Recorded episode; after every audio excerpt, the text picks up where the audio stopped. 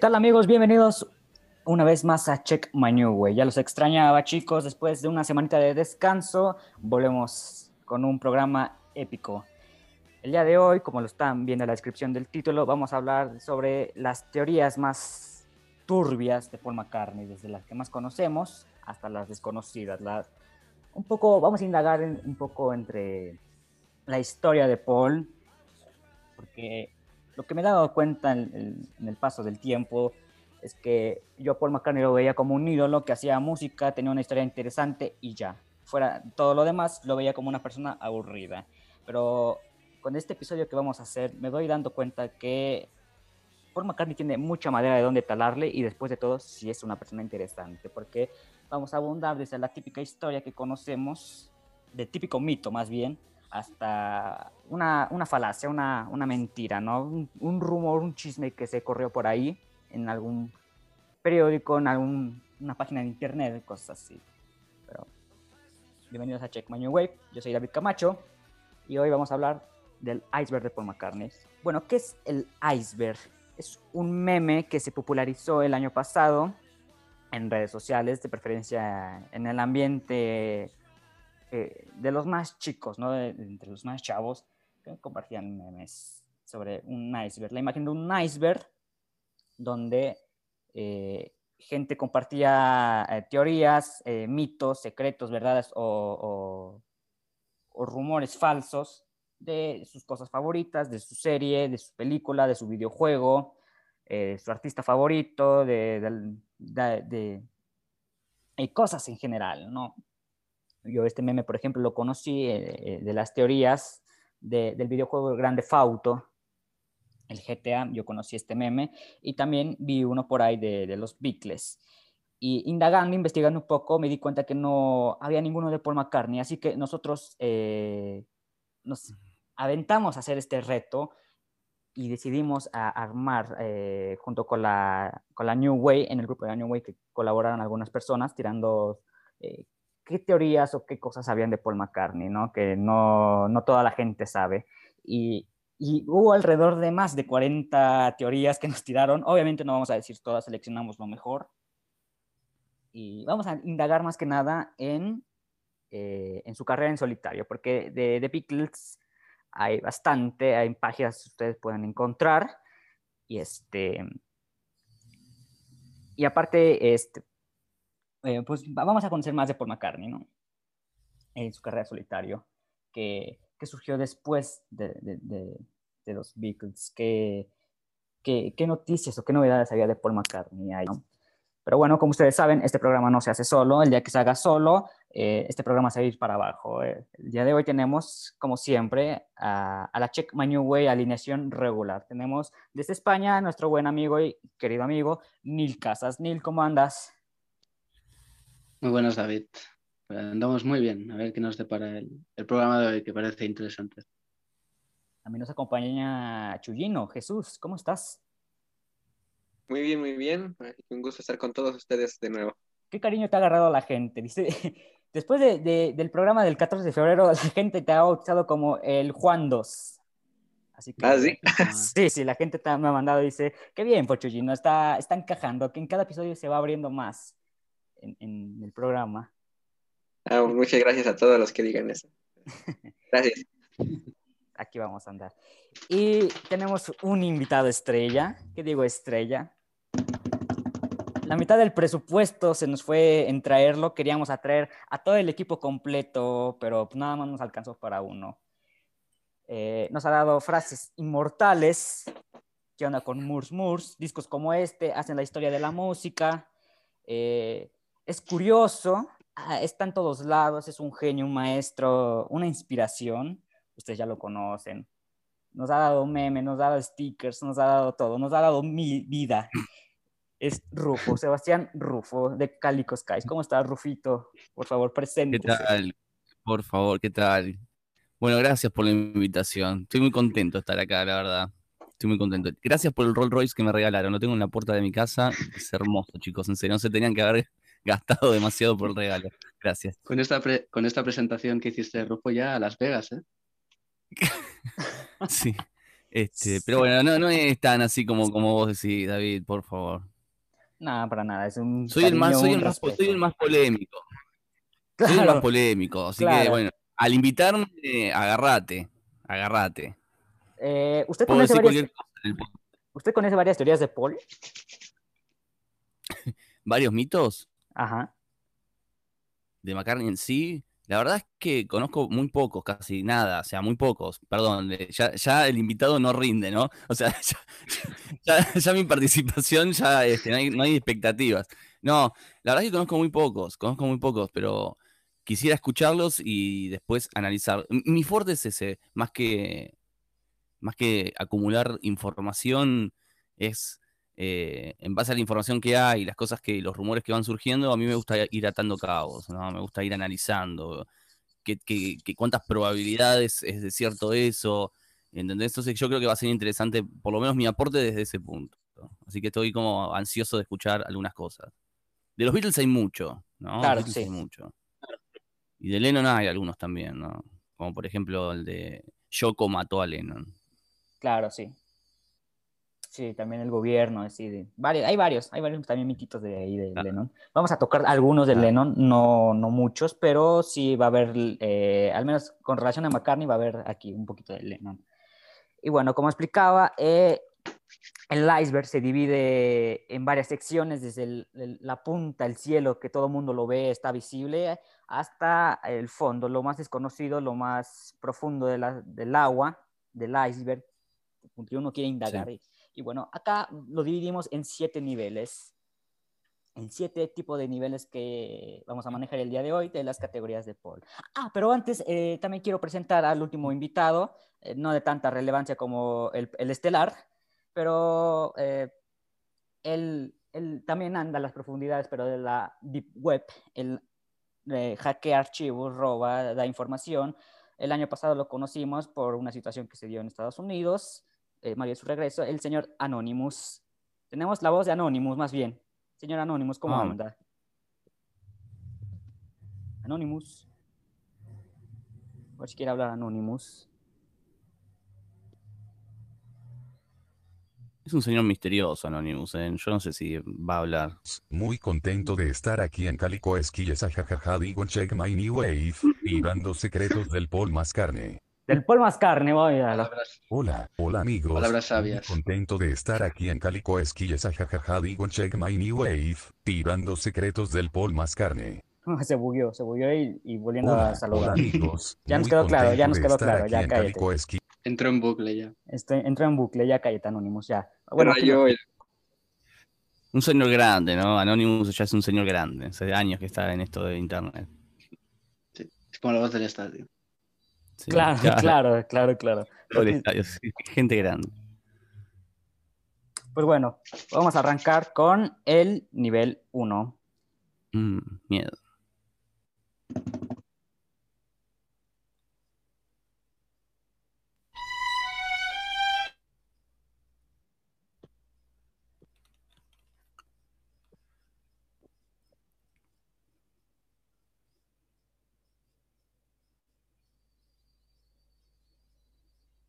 Uno, lo más visible, lo acaba de decir el señor Anonymous. el uno lo más visible.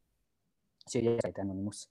Va a andar- siento que va a andar muy, eh, eh, muy fastidioso el señor Anonymous hoy, pero bueno. El nivel 1, la teoría más conocida que, eh, valga la redundancia, conocemos todos, seas o no seas fan de Paul McCartney, es el mito de que está muerto, el Paul is dead. Eh, no vamos a indagar mucho porque sería hacer un programa larguísimo y no queremos que esto se alargue. Eh, la historia es muy sencilla. Paul McCartney murió en un accidente de, auto y fue reemplazado en pleno apogeo de la, de la fama de los Beatles, ¿no?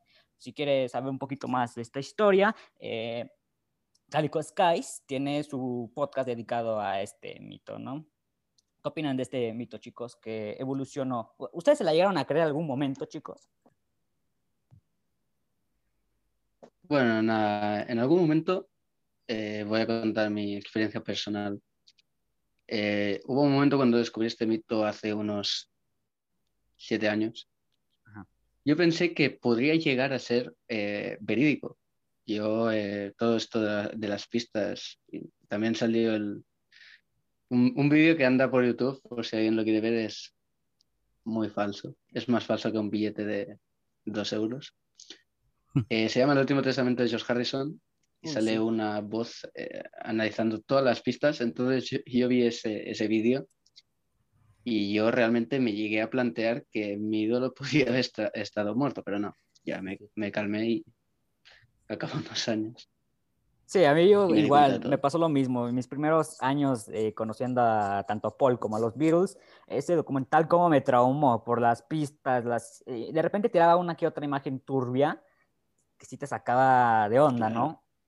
Y decías, ay, güey, qué miedo Sí, sí, sí. esto. Y sí, yo, eh, un breve periodo, un- como de una semana, sí me llegué a creer que Paul estaba muerto. Pero después decía, ¿qué más da? Aparte tenía su carrera en solitario, ¿no? ¿Cómo es posible que un doble haya podido más que el propio Paul, ¿no? Se me empezó a hacer absurdo, pues empecé a indagar más y algunos datos no empezaban a coincidir con otros que estaban en la historia oficial y de repente lo Claro. querían hacer más y más profundo y más eh, controversial y como que ya no encajaba y decía, "Ah, no, esto es ridículo, chicos. El pulis es Claro. falso. Eh, Rufo, usted eh, me imagino que también eh, conoció este mito, ¿no? Sí, sí, lo conocí. Vos conocés a los Beatles y después conocés ese mito, ¿viste? Viene en ese orden. Es el, es el famoso mito. Bueno, de hecho, McCartney también se ríe de eso en el Polis Live, ¿no? Es un poco eso lo que está diciendo. Como riéndose también de todo eso.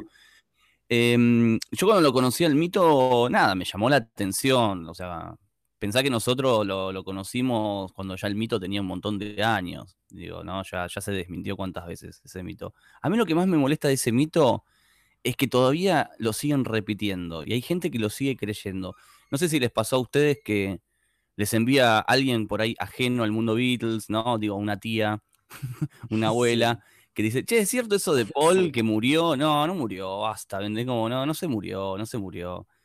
Y si se hubiera muerto y William Campbell, que viene a ser como el supuesto ¿no? reemplazante de McCartney, y bueno, somos fanáticos de William Campbell.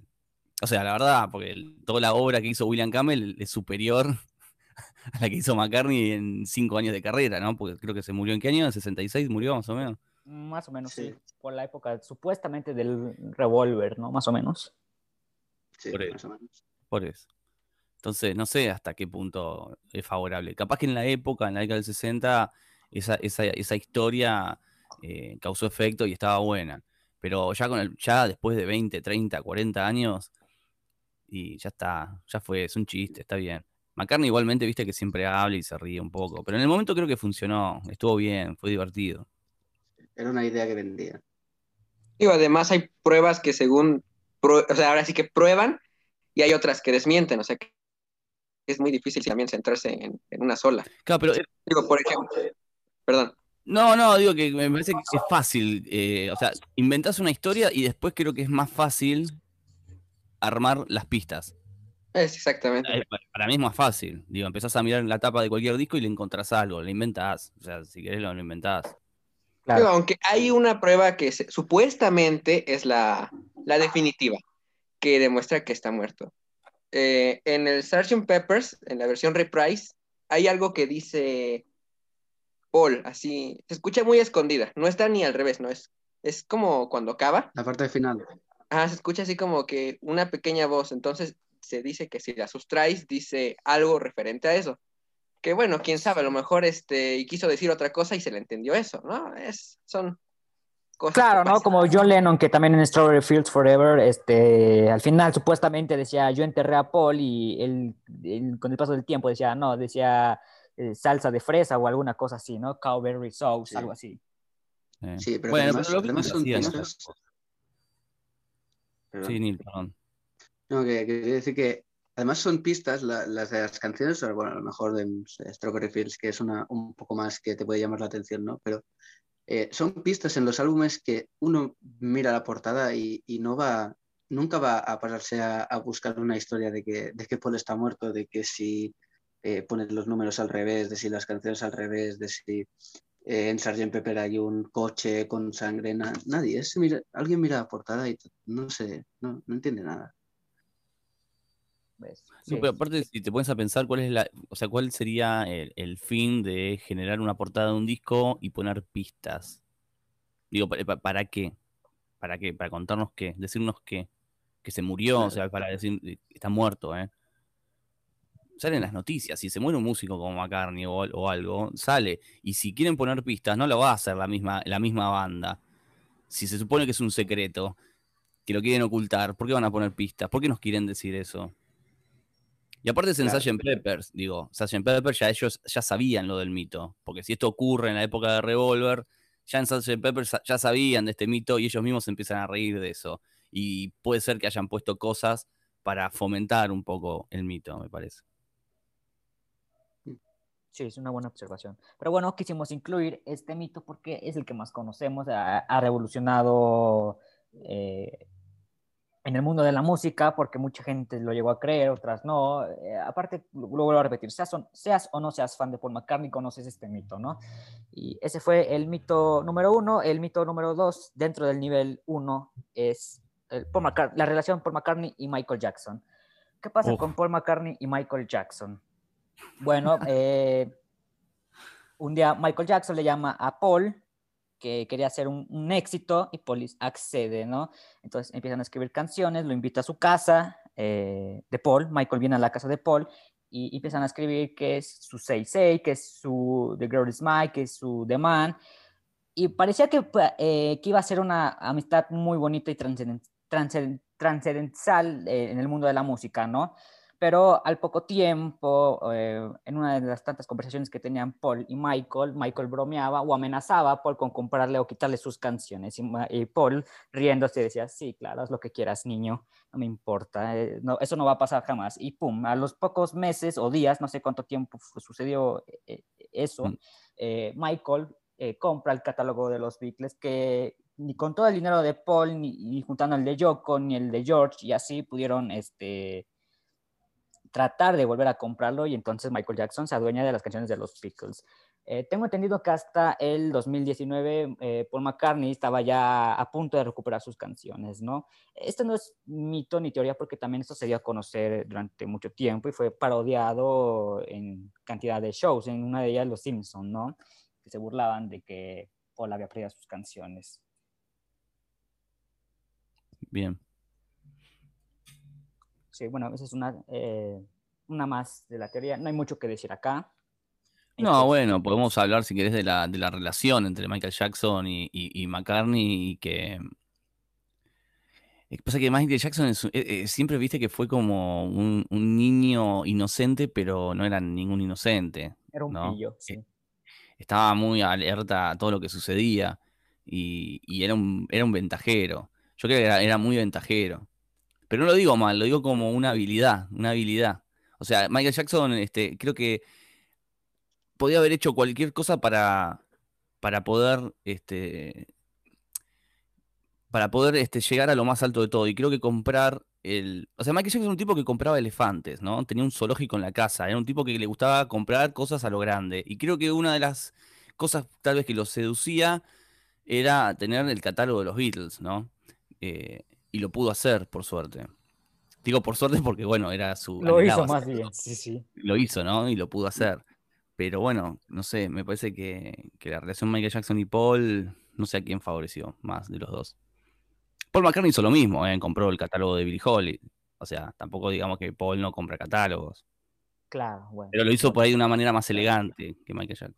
Sí, y aparte eso fue un Sí. trancazo porque Billie Holiday eh, estaba medio olvidado, algunos lo recordaban y así los Beatles siempre estuvieron presentes en cualquier momento de, de la vida, ¿no? Tanto 80s, 90s, eh, incluso actualmente, a, a lo mejor ya no tan sonado, pero sí todavía muy presente, y Mm. que, que una bestia le compre algo a otra bestia, como que sí generó mucha, mucha controversia y expectativa, ¿no?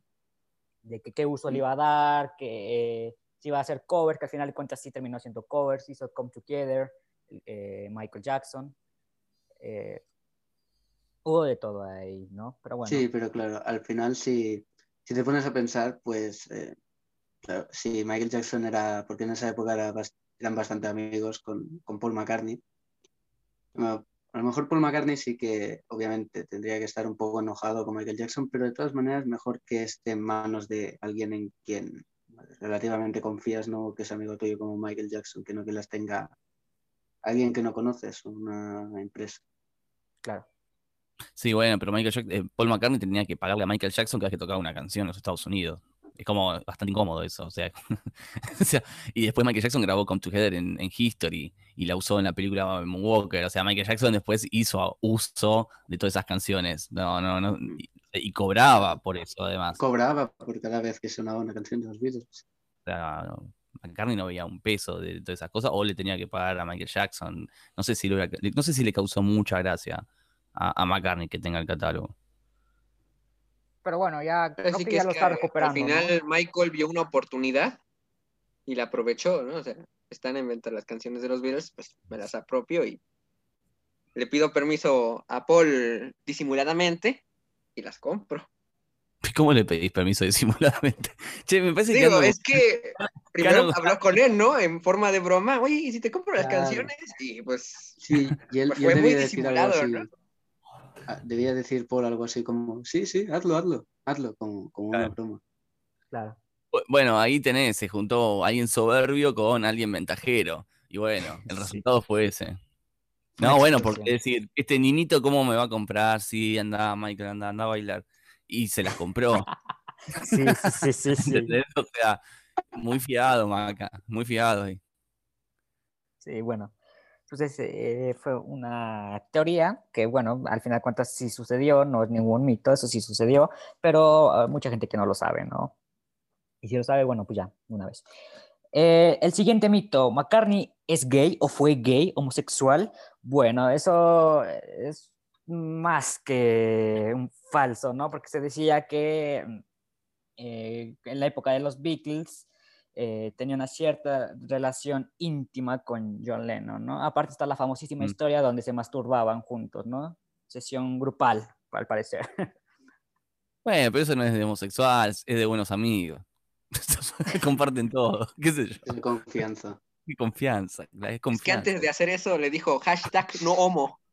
Hashtag no, sí. Claro.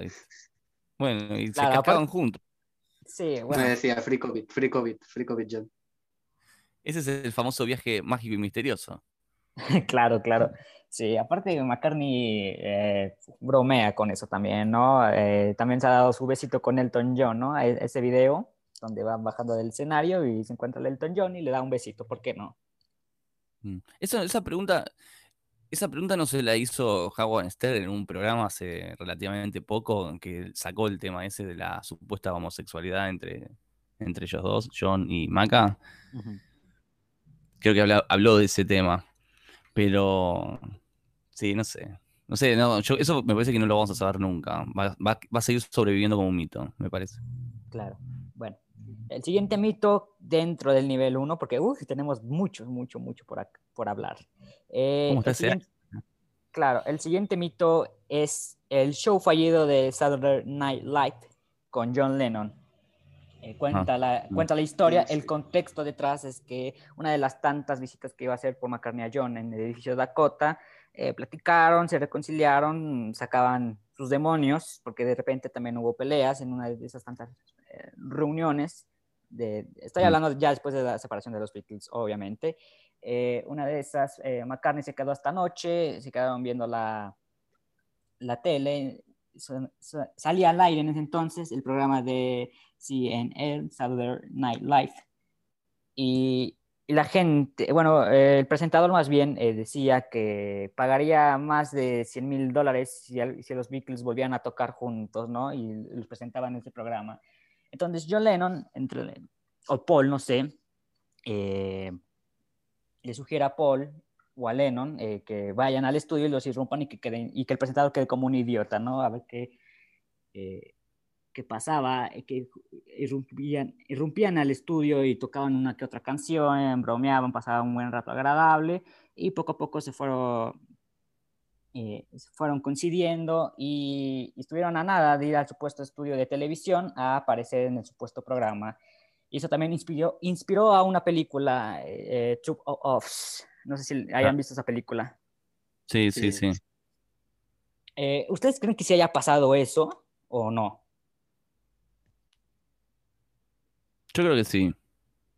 Para mí pasó.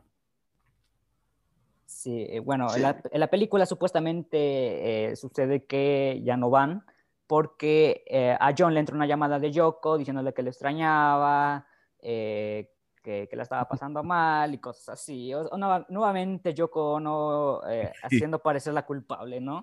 Sí, sí, sí, sí. Se paró los Beatles de nuevo. O sea, sí. Igual me parece como eh, un exceso de ego, ¿no? De, ent- de- por parte de McCartney y Lennon, porque es, bueno, pago 100 mil dólares y se juntan los Beatles. Iban a ir ellos dos. Ellos no son los Beatles, digo, faltaba Harrison y faltaba Ringo. O sea. Sí. Y hay otra, hay otra teoría por ahí que, que leí en un libro que era que no, que no fue Yoko Ono, que es que justo llegaron unas pizzas y, y se quedaron para comerlas con unas cervezas. sí, se lo tomaba muy en serio la, la reunión de los Beatles. Ah, llegaron sí, pizzas. sí. Bueno, después vamos. después vamos. después. Ya terminó el programa. sí, Sí. claro, pero- sí, Pero no sé qué hubiera pasado de esa reunión. ¿eh? Hubiera sido un gran momento dentro de la historia de la música. claro, sí. Además, ¿qué, qué hubiesen tocado de ir ahí? Y No, para mí un rock and rollito de los 50. Sí, yo creo que igual no, no hubieran tocado nada de los Beatles, hubieran tocado canciones que ellos conocen de su juventud, ¿no? Sí. Porque imagínate, se ponen- como- en pleno, imagínate que van, imagínate que van al programa y de repente se ponen a pelear de, es que yo quiero cantar una mía, es que yo, yo quiero cantar una mía, y ahí empiezan a pelear, no, es que hay que cantar esta, hay que cantar esta, y se empiezan a pelear y, y- y se va a la mierda la, la, la reunión, ¿no? En Sí. pleno programa. Sí, pero a lo mejor como un chupopos de- hay una escena al final que, que John le dice, eh, coges la guitarra y tocas tu, tu y, y tocas tu canción de, no sé si era Big Bill Brunzi, no, no, no me acuerdo. Ajá, Dice, tú tocas esta y yo toco, y yo toco otra, claro. otra. Y, y yo creo que fue- sería un poco así. O a lo mejor como en Anthology, que Anthology con, con George y Ringo eh, este, tocaron Raunchy, tocaron Thinking of Linking y luego eh, Paul, eh, ¿cómo se llama? Improvisadamente dijo, vamos a tocar Blue Moon of Kentucky. Sería un poco así, yo me lo imagino así. Claro, sí. Pero bueno, es una teoría más que eh, pues, son los más visibles que cualquier persona conoce, ¿no? Igual. Eh, para cerrar el nivel 1 de lo más visible del iceberg, tenemos, eh, no es tanto como teoría, pero entra dentro por, eh, por lo mismo, por los rumores que surgieron en ese entonces. Eh, depresión después de la separación de los Beatles. Obviamente Paul McCartney se deprimió, se fue a encerrar a, la granja, eh, a, a, reflexionar, a pensar todo lo que estaba pasando a su alrededor, incluso eh, cayó en el alcoholismo durante un gran tiempo, el gran soporte de McCartney en ese entonces, y siempre fue Linda que lo apoyó, lo ayudó en todo, le inspiró a seguir adelante, ¿no?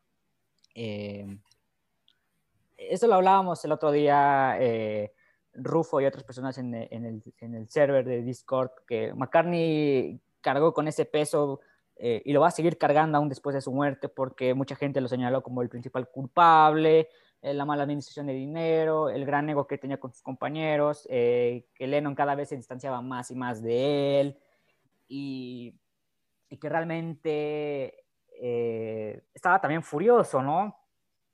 Durante, esa época, bueno, todos los Beatles estaban furiosos en esa época, tirando verdades uno del otro, eh, hablando mal de uno del otro y después eh, perdonándose, ¿no? Sí, sí, sí, sí, ese momento es, es bastante extraño. Si, si, usted tiene que tomar partido, ¿qué, o sea, ¿qué, qué, ¿cómo hubieran reaccionado? Igual que McCartney, por ejemplo. Yo creo que hubiera sido yo un poquito más egoísta y bueno, va, se acabó los Beatles, ahora me enfoco en lo mío y lo voy a hacer mil veces mejor. Y creo que bueno, el que se lo creo... tomó, y yo creo que se tomó muy en serio, eh, bueno, lo que acabo de decir, el que sí entró en ese aspecto fue George, que dijo, ok, se acabaron los Beatles, eh, me hicieron pasar un infierno, jamás me dejaron tocar mis canciones, ahora va un álbum triple y uno de los mejores de la historia, ¿no? Claro, George le, le, vino de, le vino de perlas a George. Sí, a George creo que eh, le fue muy bien de solistas. Tus discos son eh, sí, maravillosos. Bueno, pero de hecho, la otra vez estábamos eh, con, con Neil, estábamos hablando de que, ¿te acuerdas, Neil? Eh, Que Martin, George Martin había dicho, ¿cómo no le presté más atención a George Sí, Harrison? sí, sí. sí. Esa frase como, ¿cómo saqué Story Field de Sgt. Pepper? ¿No? Son las frases de George Martin que van a quedar en la historia. Eh, Sí, pero sí, ahí te sí. das cuenta que estaban en, en- estaban en sintonías totalmente distintas. A McCartney Mm. siempre le interesó cuidar el patrimonio. Para McCartney era más que una banda de rock and roll y hacer música. Era también un negocio, ¿viste? Y pareciera que hablar de negocio es mala palabra, ¿no? Pareciera que hablar de dinero es de no sé qué. Pero bueno, era su trabajo, digo. Lennon se fue a vivir al Dakota gracias a la música y al patrimonio que cuidó Paul, digo. Si no, no se podía ir al Dakota a alquilar ese piso, ¿entendés? O sea, eh, y me parece que a Lennon más, lo que más le importaba era, no sé qué le importaba, juntarse en una cocina con Yoko, con, con Klaus Burman, hipear todo el día. No sé, no sé, viste, no, no, no sé bien. Y Harrison estaba enojado. Yo creo que Harrison está enojado con todos. Harris- Harrison, para Harrison fue lo mejor que le pudo pasar se- que se separe esa banda. Y Ringo se me hace que ya tenía gustos también por otras cosas, ¿no? Por el cine. Ringo era como que tenía para entretenerse. Claro, Ringo Ringo, estaba- Ringo vivía Ringo más que nada por el nombre. de todo eso. Así que me parece que Paul era el que más la estaba padeciendo, porque a Paul se le estaba terminando una banda de la cual él hizo mucho para esa banda. ¿no? Y sus Yo amigos. creo- ¿Cómo? Y sus amigos, porque también eran amigos. Sí, pero me parece que Paul durante los años que duraron los Beatles, él aportó mucho. Él daba, me parece que era un tipo que trabajaba 24 horas al día por esa banda. En la parte administrativa, en la parte de, de to- de todo. En lo artístico, de cómo se tenían que vestir, cómo tenían que lucir los discos, qué vamos a grabar. O sea, me parece que McCartney apostó muchísimo a esa banda, estuvo muy metido en esa banda, y cuando ese grupo se empezó a desmoronar, porque Lennon ya estaba con Yoko, estaba con otra historia, Harrison con sus discos, Ringo en los sets de filmación, o sea, como ya nadie quería saber nada con esa banda. Y Paul quería revivir un muerto. Para mí, Paul quería revivir un muerto, no quería que se, se- se desintegre esa banda. Y encima le ponen a Alan Klein, le ponen a todos estos personajes que se le hacían más difícil. Entonces, me parece que ante la, ante la desesperación, la mejor jugada fue esa. Cuidar primero, ante- antes que todo, el patrimonio de esa banda, de tantos años de- de generar trabajo y dinero. Me parece que estaba bien lo que hizo. Sí, bueno.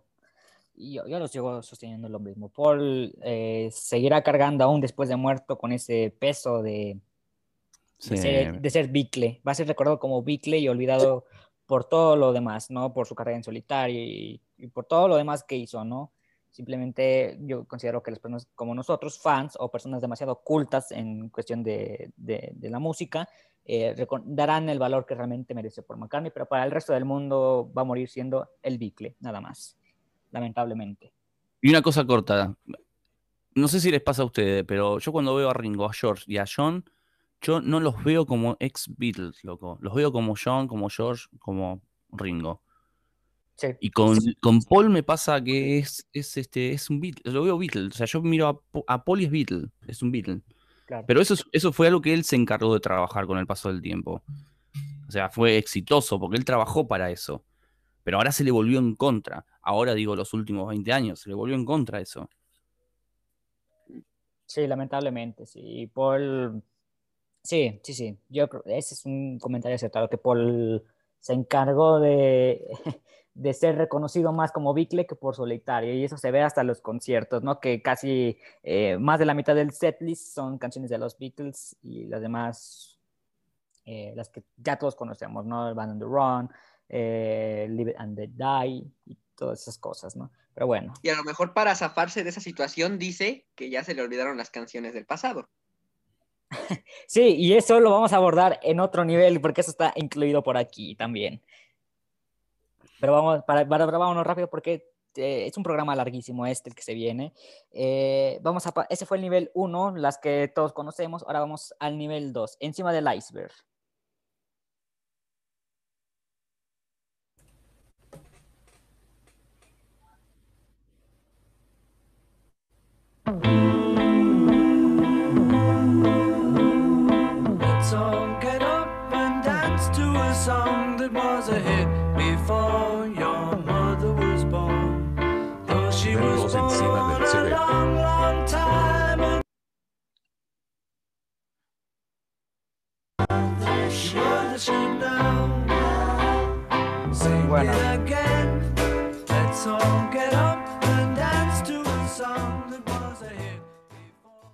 El nivel 2, encima del iceberg, gracias Anonymous por la aportación eh, brevemente de tu voz.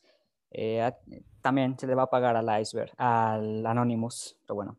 El nivel 2, abrimos el nivel 2 con las que deberías tal vez de conocer, si ya, aquí estamos hablando ya en cuestión de si eres fan o no eres fan. Eh, deberías conocer estos, estos mitos. Eh, abrimos el nivel 2 con el supuesto, el robo de su Hofner. El robo de su Hofner, que supuestamente fue robado en- eh, durante la época Beatle y jamás ha vuelto a saber de él. Eh, se dice por ahí que Paul McCartney logró recuperarlo, pagó una fortuna por él y lo tiene resguardado y eh, ahora en sus shows, sus conciertos, usa réplicas o compra nuevos Hofners. Pero el robo del Hofner fue muy sonado en su tiempo, ¿no? Me imagino. Neil. Sí, sí, sí. El robo del Hopner. Eh, igual, no es una historia cortita, eh, pasamos el contexto, eso deberías saberlo tú como fan. Eh, otro también que, hablando de robos, últimamente, como por ahí del 2015, 2016, eh, un tipo se metió a su casa y le robó, empezó a sacar cosas, ¿no? Fue el asalto a su casa, afortunadamente McCartney no estaba en, en su casa, valga la redundancia, pero perdió gran cantidad de fotografías, eh, objetos, eh, no sé, ¿qué, qué, qué le habrán robado en su casa, Paul, no? También. Pero ¿Qué le robarían ustedes a Paul? ¿Qué le robarían si entran a la casa una hora? No, no sé. Yo creo que El nada más... el otro, el otro Hofner, el otro Hofner. Sí, bueno, no sé qué tenga Paul tanto dentro de su casa, ¿no? O si tenga una, un- alguna especie de sótano donde, o cajas fuertes donde guarde Sí. eh, O a lo cosas. mejor en su estudio, en su estudio con todos los instrumentos. No sé si robaría algo, pero al menos haría una jam session. Ah, tocarías algo ahí y te vas. Sí, sí, sí, sí. Mm. Sería yo, le mi- Yo aprovecharía esa hora. yo le robaría la camisa que usa para en la película My Re- eh, Give My Regards. Yo le robaría esa camisa y la usaría siempre. O, o el cuadro ese que tiene de Love ahí detrás, que salió en una entrevista. Ah, viste, ahora empezamos a robarle todo a Paul. Bueno, viste, viste, pero Paul, hasta en Nigeria le robaron las, supuestamente. No sé si está como un mito eso en esto de la Sí, sí, lista. sí. Sí, ah, ok, sí. ok. Pero bueno, también sufrió otro robo más. Digo, es como que le han robado mucho, ¿no? A Paul. Las letras, las canciones también se las han robado, ¿no? Michael Jackson. Digo, es como un tipo que sufrió muchos robos. Claro, es muy inocente, Paul. Y de personas también. Pobre Paul, ahorita que lo pienso así, pobrecito. Sí, no, no lo ha tenido fácil. eh, Lo vemos, mm, como que vas comprendiendo un poquito cómo, por qué el ego que tiene hoy en día, pero sí, a veces ese ego abusa mucho de ese ego, pero también la gente ha abusado mucho de Paul, y bueno, con eso se cobra, con los fans. Y sí, fue una personalidad que el, el tipo se ve que la fue desarrollando con el paso del tiempo, ¿no? De ser fácil, eh, ¿no? Entablar vínculos con las personas siendo Paul McCartney, ¿no? Te debe generar cierta paranoia de por qué está al lado mío. Pero claro, sí, de una época donde te firmaba hasta 20 autógrafos, eh, hoy te dice, no, ya sabes que ya no te puedo, no te puedes tomar ni una foto, ni un autógrafo, ni nada, solamente te puedo saludar y eso de lejitos, nada más, dice Paul. Claro, claro.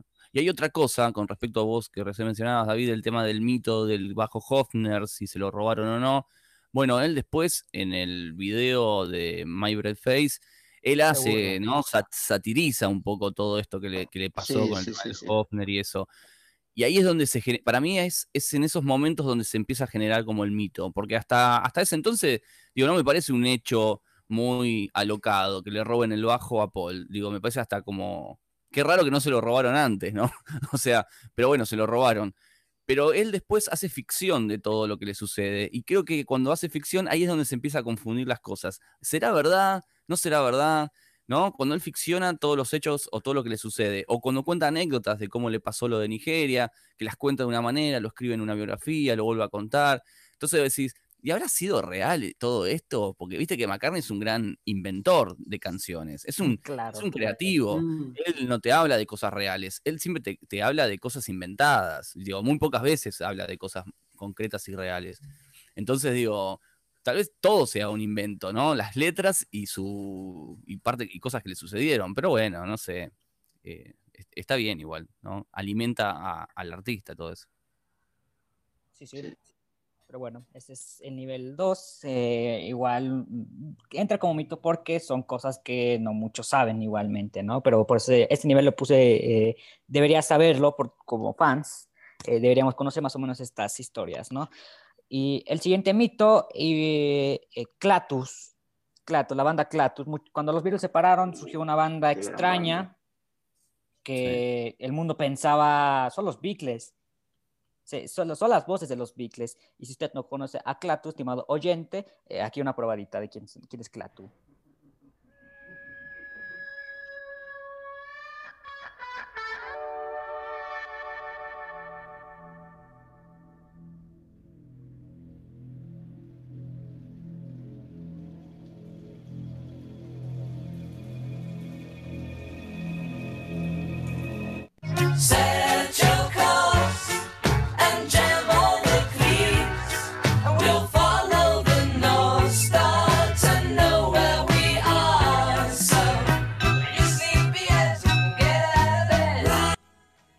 Clatu. Bueno, esta es eh, leyenda o mito, es más de los Beatles que de Paul, pero la quisimos incluir porque, pues, ¿por qué no? ¿Por qué no? Eh, Clatu, que eh, eh, finalmente, si no me equivoco, si no me falla la memoria en estos instantes, eh, es una banda de Canadá esta, ¿no? Mm. Sí, son de Canadá. Sí, pero durante mucho tiempo se creyó que Clatu eran los Beatles, pero en otro nombre, ¿no? Y, y aparte, bueno, y conocemos estos proyectos alternos que también tuvo McCartney, los sobrenombres que llegaba a ponerse fuera de, de todo esto, ¿no? Sí, sí, sí, fue una banda rara. Bueno, ¿sabes qué, ¿sabes qué significa Clatu? O sea, mejor dicho, ¿sabes qué es Clatu? No, Sí. Clatu es el Sí, nombre de un personaje. Que el personaje es el de la. ¿Vieron el, este, el disco de Good Night Viena de, de Ringo? Claro. ah, Sí, sí. ya. ujú. Que Es el- imita una escena de una película. ¿Cómo es la película? Ahora me olvidé el nombre de la película. Pero en realidad eh, lo que hace. eh, lo que hace Ringo es satirizar a una especie de extraterrestre o androide que, que se llama Clatu en la película. Y Claro. bueno, viene por ahí el nombre. ¿no? Sí, Sí, sí. sí, sí. Además también hay, también hay, hay, hay muchas pistas, bueno, pistas. Hay como un- Guiños, unos ¿no? indicios, ¿no? De que podrían haber sido los Beatles, como en la primera... Guiños, exacto. Gracias. En la portada de su primer disco, que se llama 347 Est, Claro. aparece también un, un sol gigante que podría representar el, el rey sol, ¿no? Sun King del último disco, Abbey Road. Y sí, hay como guiños, y, va, sonaban bastante parecidos, pero sonaban parecidos en cuanto a, a ciertas cosas. Las voces no se escuchaban parecidas. Bueno, para mí. Como que no. Bueno, eh, hay, hay canciones que sí que parecen, por ejemplo, en Calling the Occupants of Interplanetary Craft, Mm. eh, sí que parece un poco que cante, que can- bueno, John, o- pero también hay, hay una canción que particularmente me gusta mucho, que es Sub Rosa Subway. Eh, al inicio aparece un bajo que, que suena muy parecido al de Paul. Eh, además, Paul también en, en muchas canciones de los Beatles le daba mucho protagonismo a que, a que su bajo se escuchaba bastante. Y ahí también puede- podría ser un pequeño guiño. Es que Mira en cuestiones a lo técnico y al musical a lo mejor sí se parecen, pero en las voces yo, yo nunca les di un parecido así como que, ah, este podría ser Paul o este podría ser Lennon. Yo pensaba que a lo mejor este, habían sido los que tocaron, pero no los que cantaban. Bueno, eso es lo que yo antes pensaba, que ya después que salió, pues no, que no fueron ellos. Pero digo que en la cuestión técnica a lo mejor sí puede, puede dar un parecido a ellos, cómo tocaban, pero a la cuestión de la voz, no. Claro, Claro, sí. Lo que pasa, lo que pasa es que se generó todo, atrás de, de todo esto hubo como una, una especie de, de- de marketing y sobre todo en una época que hoy con internet puedes chequear todo, es mucho más sencillo. En esa época era bastante complicado y había salido un, un- una nota en, en un periódico donde el medio este gráfico se planteaba la duda, ¿no? La nota tenía como título si Clatu era una, era, la- era una banda de los Beatles, ¿no? Y ya y desarrollaba toda una historia y, un, y, y una especie de, de, de hipótesis si realmente eran o no eran los Beatles. Digo, ya, ya se, se generaba directamente en los medios. O sea, ya se hablaba de esto. Entonces el mito empezó a crecer mucho más. Si, Sí, imagínate si, si creció con un Paul está muerto, con una banda que suena medio, medio parecido a los Beatles, y es mucho más fácil en- eh, creer que, que es así, ¿no? Y ahí estaba lleno de pistas Sí. aparte. Pero estaba Claro. pensado, esto fue consciente, ¿eh? No, no es que fue todo un error y fue un mito. Esto fue como, fue todo consciente. La banda lo, creo que lo ocultó en un par de álbumes, en los dos primeros o en los tres primeros. O sea, lo, lo- lo- lo estiraron todo lo que pudieron. Y después cuando finalmente dijeron quiénes eran, de dónde eran, etcétera, eh, este, de una manera un tanto mágica, la banda empezó a, a Una decaer. gran ¿entendés? desilusión. sí. Pero de todas Sí. formas, hay como- sí, fue una gran desilusión, pero digo, es una muy buena banda. Sí, Fue sí. una, fue una estrategia mala porque la gente compró por todo el mito, compró más el mito que la banda, ¿viste? Claro. Bueno, eh, hay otra que no es de Clapton ni, ni mucho menos. Eh, hay, hay una canción que mucha gente eh, acá en México llegó a sonar y la confundieron con una de Paul McCartney. A ver si ustedes la conocen, la voy a poner, a ver si ustedes la conocen. You all heard the story about Teacher's Rest. You all know what that is. Mother's pest.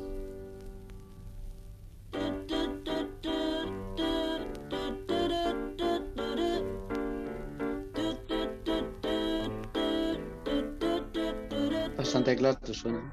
When I was a little boy and cheeky to my mom, she would put me on her knee Bueno, pues esta canción se llama Warrant to Do I Do.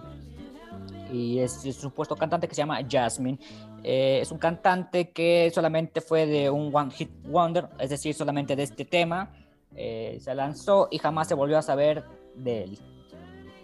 Pero en su momento eh, llegó a sonar acá en México en- en- durante esos años y se llegó a pensar que era de Paul McCartney. No, mira. La verdad yo sí me la llegué a creer. Porque de alguna manera me llevó como que ese esa voz similar. Decía ah yo conozco esta voz pero no lamentablemente. Tiene como, eh, pero tiene como estilo Wings, ¿no? ajá algo así. Como Suena claro un poco también. sí ah, incluso un poco bicle para mí también. Como que tiene de todo esta canción es interesante se llama Warrant to Do I Do y la canta un supuesto Jasmine esta canción de dónde la saqué se preguntarán bueno esto es un aporte de Alejandro Flores la meroteca precisamente cuando hizo un video dedicado al Police Light, esta canción sonaba de fondo al final del video. Investigué y me llamó de fondo y quisimos incluirla acá en el podcast.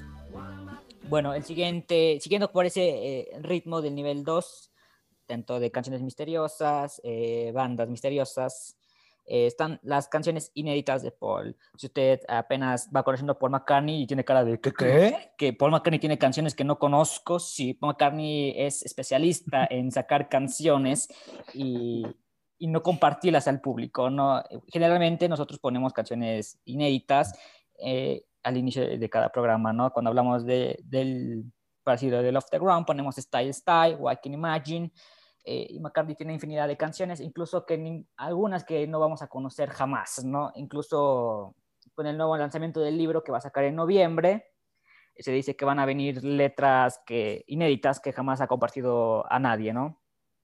Ujú. Pero McCartney tiene cantidad, infinidad, eh, cuadernos, si tú quieres, de a montones, ahí amontonados, eh, con canciones, ¿no? Y otra cosa, también pasando eh, canciones inéditas, McCartney también tiene su supuesto disco perdido, su disco inédito. eh, de hecho, son dos, según yo. Está el Return to Pepperland, un discazo que no jamás vio a la luz. Y está el Cool, eh, cool Cats, algo así, ¿no se llama?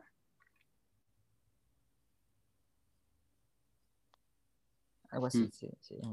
Son, son discos perdidos que, que finalmente no vieron a la luz y yo espero que cuando muera Paul, la, su agencia, su disquera o, o la familia decida sacar estas joyas, porque yo necesito eh, por lo menos tener el CD, eh, un oficial del Return to Purple, me encanta ese disco.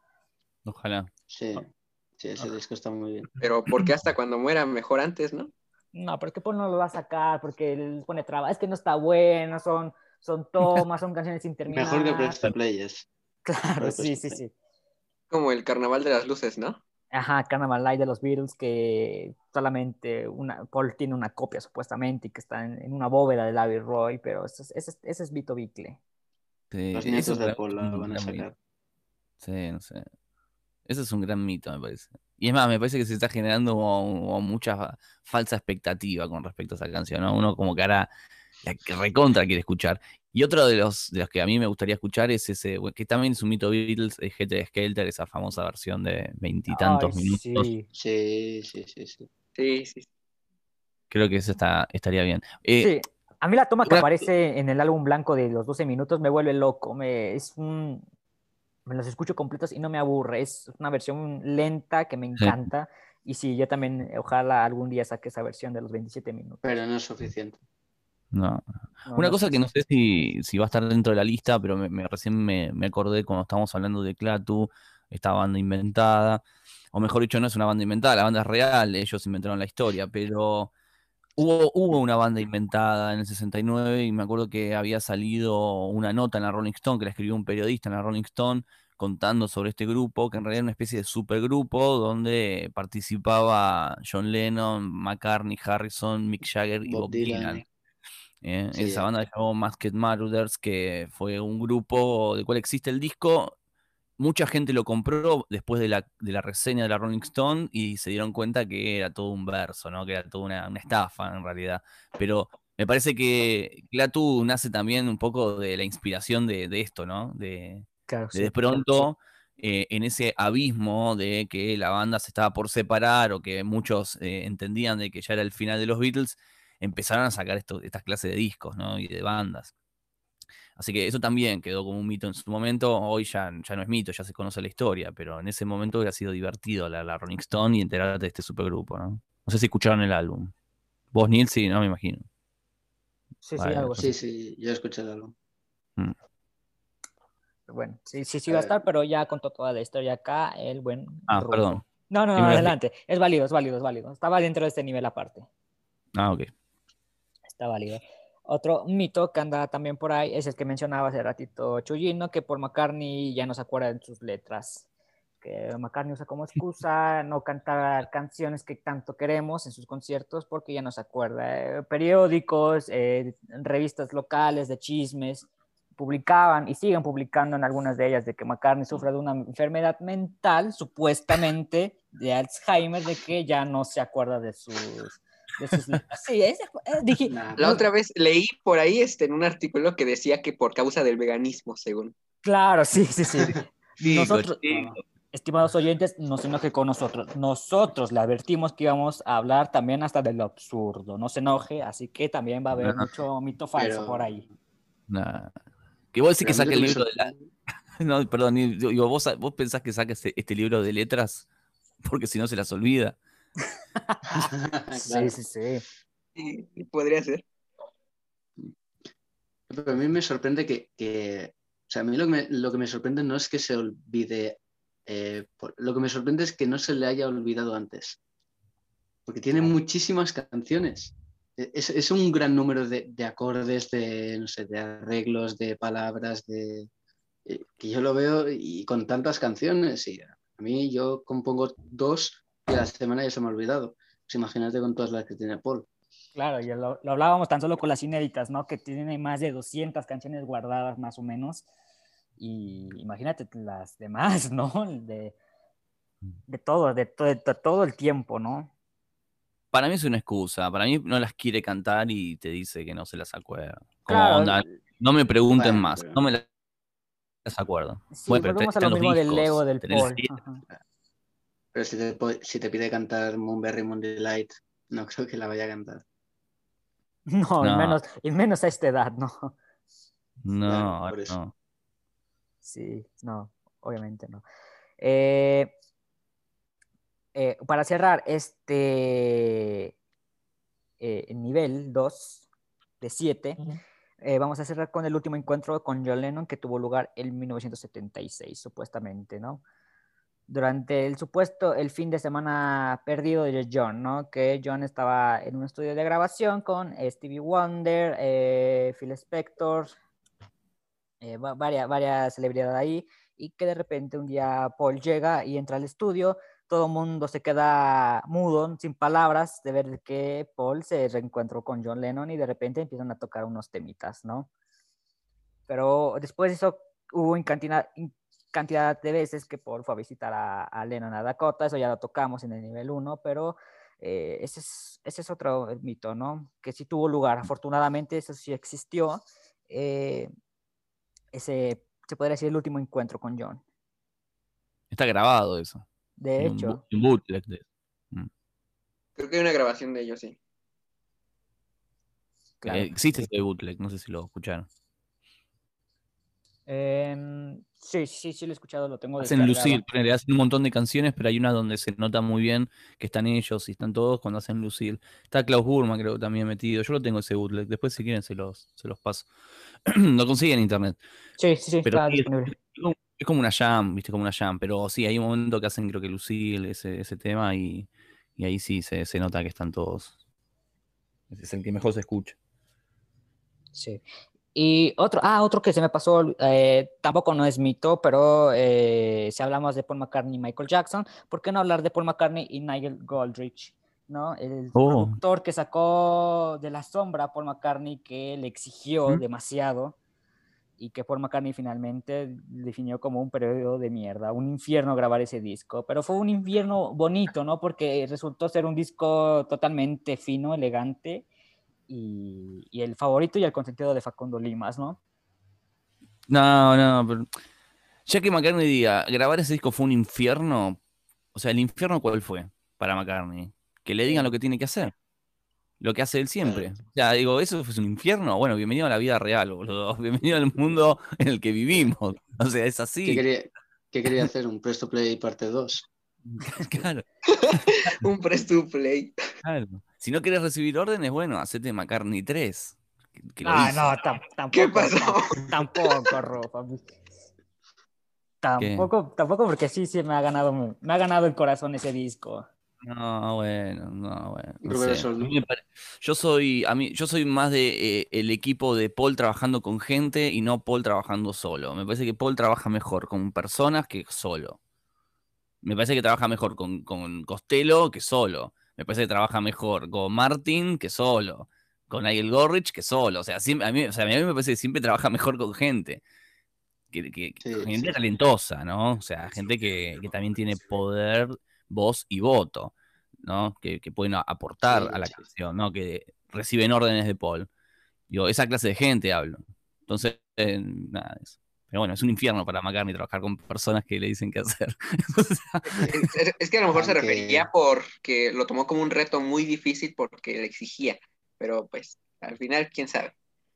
Claro. Claro, pero es un mal acostumbrado, que nunca le exigieron en la vida. O sea, a nosotros nos exigen todo el tiempo. sí, sí, Cuando sí. estudiás, cuando trabajás en tu casa, con tu familia, digo, la exigencia es parte del crecimiento de un ser humano también. Entonces, no sé, es como, no, no, fue un infierno porque me exigía. Bueno, boludo.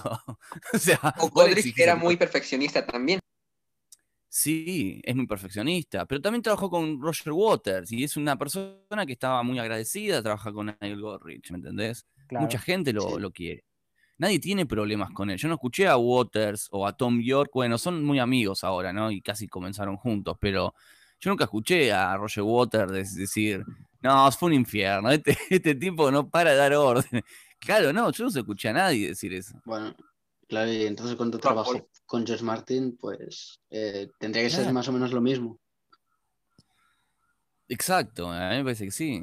Pero me parece que con Martin tenían más confianza, comenzaron casi, viste, con un Martin también nuevo, porque digo, Martin nunca había producido bandas de rock, entonces como que era, era un mundo nuevo para, para los dos, ¿no? Tanto para los Beatles como para él. Y me parece que había una cierta confianza de, de trabajar en el estudio que, que con Nigel Gorge tal vez no, no lo tenía. Para mí McCartney fue en, en- en una postura de, bueno, a este productorcito joven llamado Nigel Gorrich, yo le voy a decir cómo quiero las canciones. Y y de pronto apareció un Nigel Gorrich prendido fuego, ¿entendés? Súper perfeccionista, que no le dejó hacer lo que él, él supuestamente creía que le iban a dejar hacer, me parece. Claro. Pero bueno. No lo dejó hacer ni siquiera un berrinche. No, ¿Cómo no, fue le, eso? le exprimió. Le exprimió y lo explotó de todo. ¿eh? Y la revista Time eh, definió eh, ese resultado como eh, lo único que vale la pena de escuchar de Paul McCartney como solitario. Pero bueno, no hablemos de revistas porque eh, podemos hablar mal de todas las revistas, de la Rolling, que de- del Pitchfork, que de todos lados podemos hablar mal. Sí. Pero bueno, así cerramos el nivel 2. Pasemos al nivel 3. Señor Anonymous, por favor.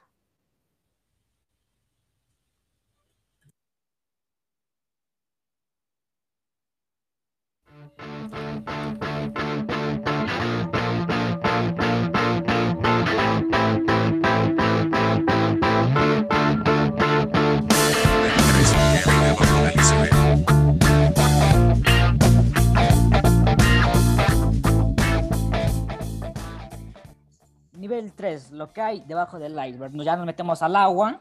Ya vimos el iceberg, lo que hay eh, encimita, nos metemos al agua. Vamos a ver qué hay alrededor. Y en el nivel 3 empiezan las cosas turbias. Acá empiezan también los chismes, las falsedades. Empieza de todo acá. A partir de todo, a partir de aquí hasta que terminemos el programa va a haber eh, cosas que a lo mejor ni te imaginas, ¿no? El nivel 3 lo vamos a arrancar con, mencionaba nuevamente, no sé si Rufo o Chuyino mencionaba que el vegetarismo de Paul es falso. Que fue, que fue obligado prácticamente eso, que Paul McCartney... Ah, no, yo lo, lo que dije fue que, este, que según se olvida de las canciones o de algunas otras cosas, pero por causa del veganismo. Pero también hay otra, que hay otro artículo que estaba otra vez, que según fue acusado de un falso veganismo, porque consumía queso. Algo así. Ah, sí, eso también fue, eso fue reciente, ¿no? Que a McCartney lo acusaban de comer queso, ¿no? Sí, sí. Eso- Bueno, se hizo vegano, se hizo vegano. Igual, eso lo vimos en Twitter. Sí, que la gente vegana, vegetariana, la que no come ni un Vegano. taquito de pastor, este, se le fue encima por McCartney. Ey, pero por McCartney recientemente lo vimos que compró queso y entonces ha de comer, ha de matar cabras y se ha de, se ha de haber comido el cabrito del ram y no, muchas cosas. La gente es paranoica, me cae. No. Pero bueno, eso, es eso es, es falso, su vegetarianismo es cierto, eh, se hizo vegetariano por, por Linda, ¿no? Creo. Claro. Sí, sí, fue así. Bueno, pues aquí eh, desmintiendo mitos también, pero entra porque sí fue mencionado eso. Qué bueno que me recuerdas ese, ese tema del queso, Jesús. No me acordaba. Bueno, el siguiente mito es que Paul McCartney es re marihuano. y eso nos va, a Va llevar. mucho, Sí, sí. va mucho a Jamaica, ¿viste? Va, mucho Utah. jamás. Sí, sí, sí.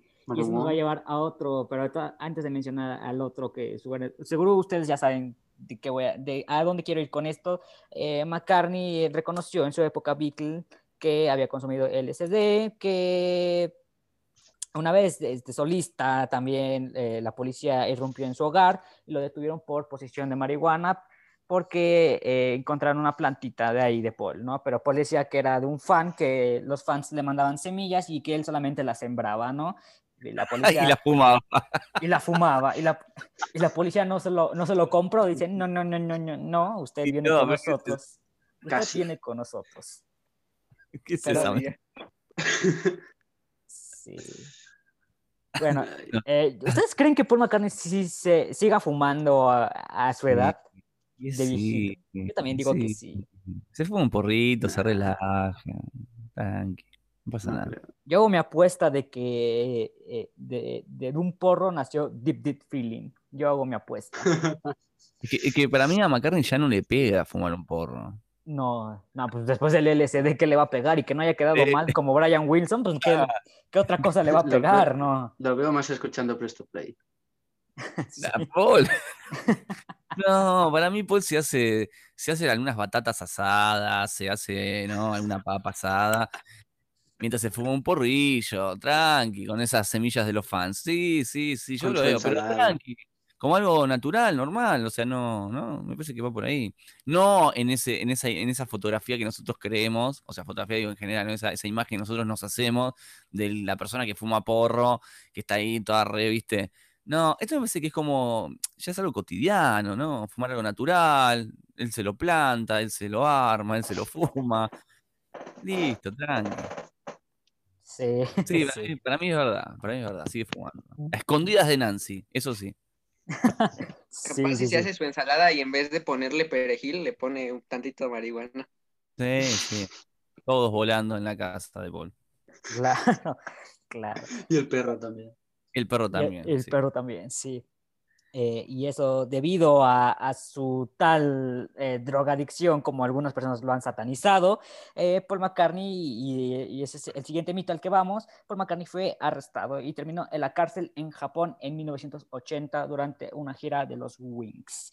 Eso es realmente cierto para gente que no lo sabe, porque de repente sí llega a ver que oyentes que dicen, ah, mira, un podcast de Paul McCartney, vamos a oír, vamos a escucharlo y aprende con nosotros también. Eh, es cierto, Paul McCartney fue arrestado por posesión de marihuana cuando llegó al aeropuerto de Japón y estuvo en la cárcel unos, fueron 10 días, ¿no? O 5 más o menos. Y ese relato usted lo puede encontrar en el libro de Philip Norman de la biografía de Paul McCartney, más detallado, pero sí, Paul McCartney terminó en la cárcel. Y bueno, ya lo tocábamos anteriormente, eh, Paul McCartney fue arrestado eh, una de esas tantas veces por plantar marihuana. Y Paul McCartney eh, torpemente defenderse de que no, que de- de- eran de los fans. Pero- la cannabis. De la cannabis, cierto, sí.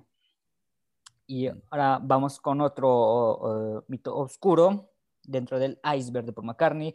Es el, eh, a lo mejor no tan conocido ya por los nuevos fans o los que apenas van, se van adentrando poco a poquito. O, y también uno del que Paul McCartney no quiere hablar tanto es el divorcio que tuvo con Heather Mills, su segunda esposa del... ¿Cómo pegó en ese tiempo? Ese fue escándalo, ¿no? Me imagino. Hasta le dedicaron un documental en, en- en alguna televisora, ¿no? Me imagino.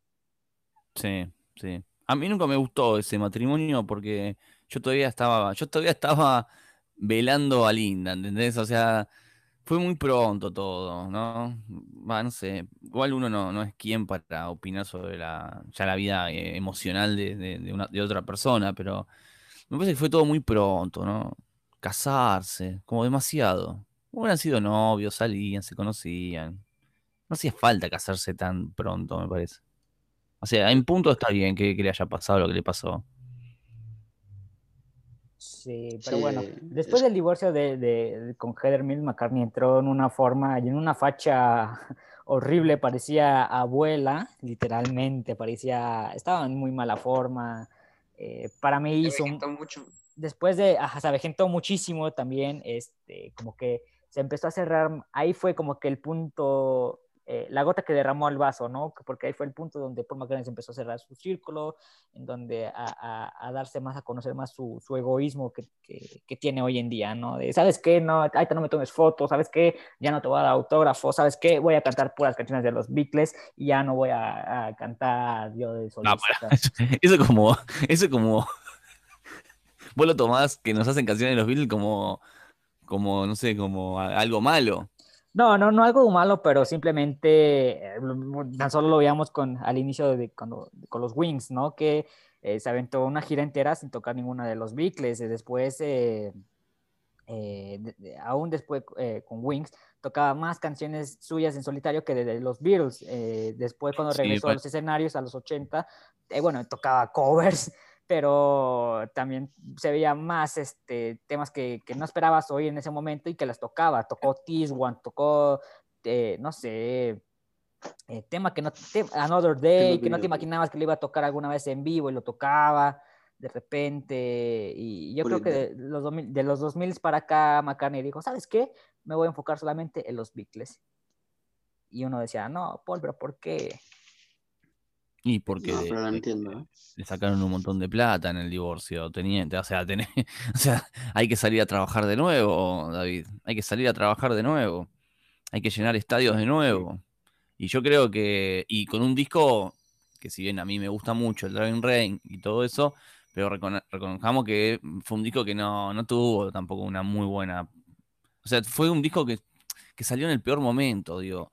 No, no tuvo una buena gira, no, no tuvo la promoción que por ahí se merecía, no sé, viste, fue como un disco maldito. Pero mm, yo creo que tiene que ver por eso. McCartney perdió mucho dinero con Yo no todo diría- el chiste de Heather Mills.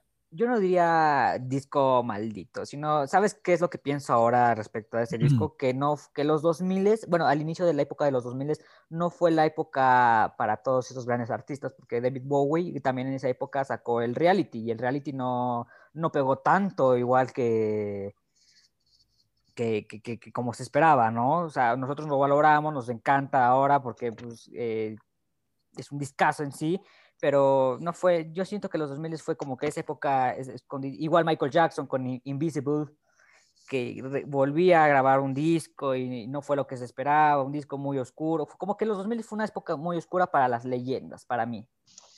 Mm, yo creo que no, no tuvieron la oportunidad de presentarlo como quisieron al disco y de promocionarlo. O no te olvides que se caen las Torres Gemelas en, esa, en, ese, en el También. 2001.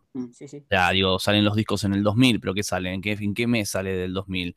Algunos sale a principios del 2000, otros sale a mediados del 2000. Bueno, son épocas interesantes para salir a presentar, pero el mundo estaba revolucionario. En Argentina lo mismo, en Argentina estábamos perdiendo, se estaba fugando un presidente en helicóptero, o sea, el 2001 hubo una crisis económica gigante en Argentina, o sea, tampoco estábamos como muy, a ver qué pasa con Bowie, a ver qué pasa con Paul, no, estábamos con otra realidad, la verdad. Eh, mismo McCartney estaba con otra realidad donde estaba perdiendo millones y Nueva York estaba perdiendo dos torres. O sea, esos discos son medios malditos, eh, entre comillas, porque salen en un momento del, del mundo o del planeta dado vuelta, ¿viste? Entonces, ese momento de, ser presentados, de ser trabajados, y se fumó con todas la- las cosas que estaban sucediendo, me parece. Entonces, eh, ahí, es- ahí es donde se va desvaneciendo un poco la fuerza de esos discos. Sí. Claro. Pero bueno, ahí lo tienen. Eh, en un ratito vamos, vamos a hablar más a fondo de qué pasó con Heather Mills y Paul, pero eh, esto entra dentro del, del iceberg Paul. El siguiente teoría, mito, son los proyectos alternos que tiene Paul. Hablábamos de sus discos perdidos, hablábamos de canciones inéditas, ahora vamos a hablar de los proyectos alternos. Usted nuevamente, fan que va conociendo Paul McCartney, está con cara de que, ¿qué? Paul McCartney tiene, tiene discos que yo no conozco, sí. Está el Liverpool Sounds, está el Twin Freaks, está el The Fireman y eh, también con Wings hicieron una, una canción con un sobrenombre, ¿no? A Paul McCartney le encanta hacerse pasar por otra persona. Está el Trilliton, el RAM sinfónico que Paul McCartney hizo. Eh, Sí, sí. a McCartney Bueno, le encanta jugar a ser otra persona. Sí, sí, sí. Bueno, al hermano de Paul también, ¿no? No sé, Mike McShear, ¿escucharon el disco de Mike McShear? Que está todo Wings, toca Sí, todo pero ese Wings. se lo cambió por, por simplemente por no... eh, Sí, para, no, para no parecer McCartney, para que no diga sí, McCartney, Claro, Michael O sea, McCartney. para que la fama no le viniese de McCartney. claro, sí, sí. Pero vos sabés que era músico hasta antes que McCartney, casi. Sí, Tenían los Scaffold que eran, eran, te diría que eran en su momento eran bastante populares antes que los Beatles. Pero bueno, después pasó lo que pasó, ¿no? Pero bueno, sí, eh, David, hay muchas bandas. ¿Qué onda? sí, eh, a mí me encantan. The Fireman me encanta el Rushers. El primero no, es muy repetitivo. De, de Ah, no me, no me gusta, pero el, de, el no. Rushers sí me gusta. Me, me parece atractivo, me parece eh, como- nuevamente como que fuera de su, de su zona de confort de Paul. eh, Me encanta. El Liverpool Sounds eh, es como un Revolution Night, pero de Paul, que no, no, te, no, no te, no, no te acostumbras fácilmente a la primera. Me gusta el, el final, Free Now, me gusta.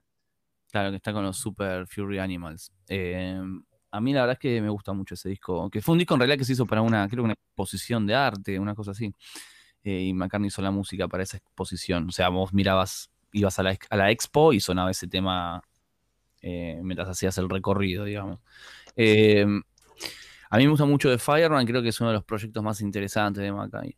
pero no trabaja solo, ¿entendés? Ahí vamos de nuevo, está con Youth, otro, otro, otro genio. Sí, Sí, sí. otro genio. Sí, también sí, sí. eh, como proyecto alterno, pero sí viene allá su nombre, son los discos clásicos, ¿no? Donde Paul McCartney eh, le entra o se arriesga a esa jugada de, de hacer música con orquesta, ¿no? Una sinfonía. Eh, Liverpool Oratorio, eh, bueno, No hay sé, gustos.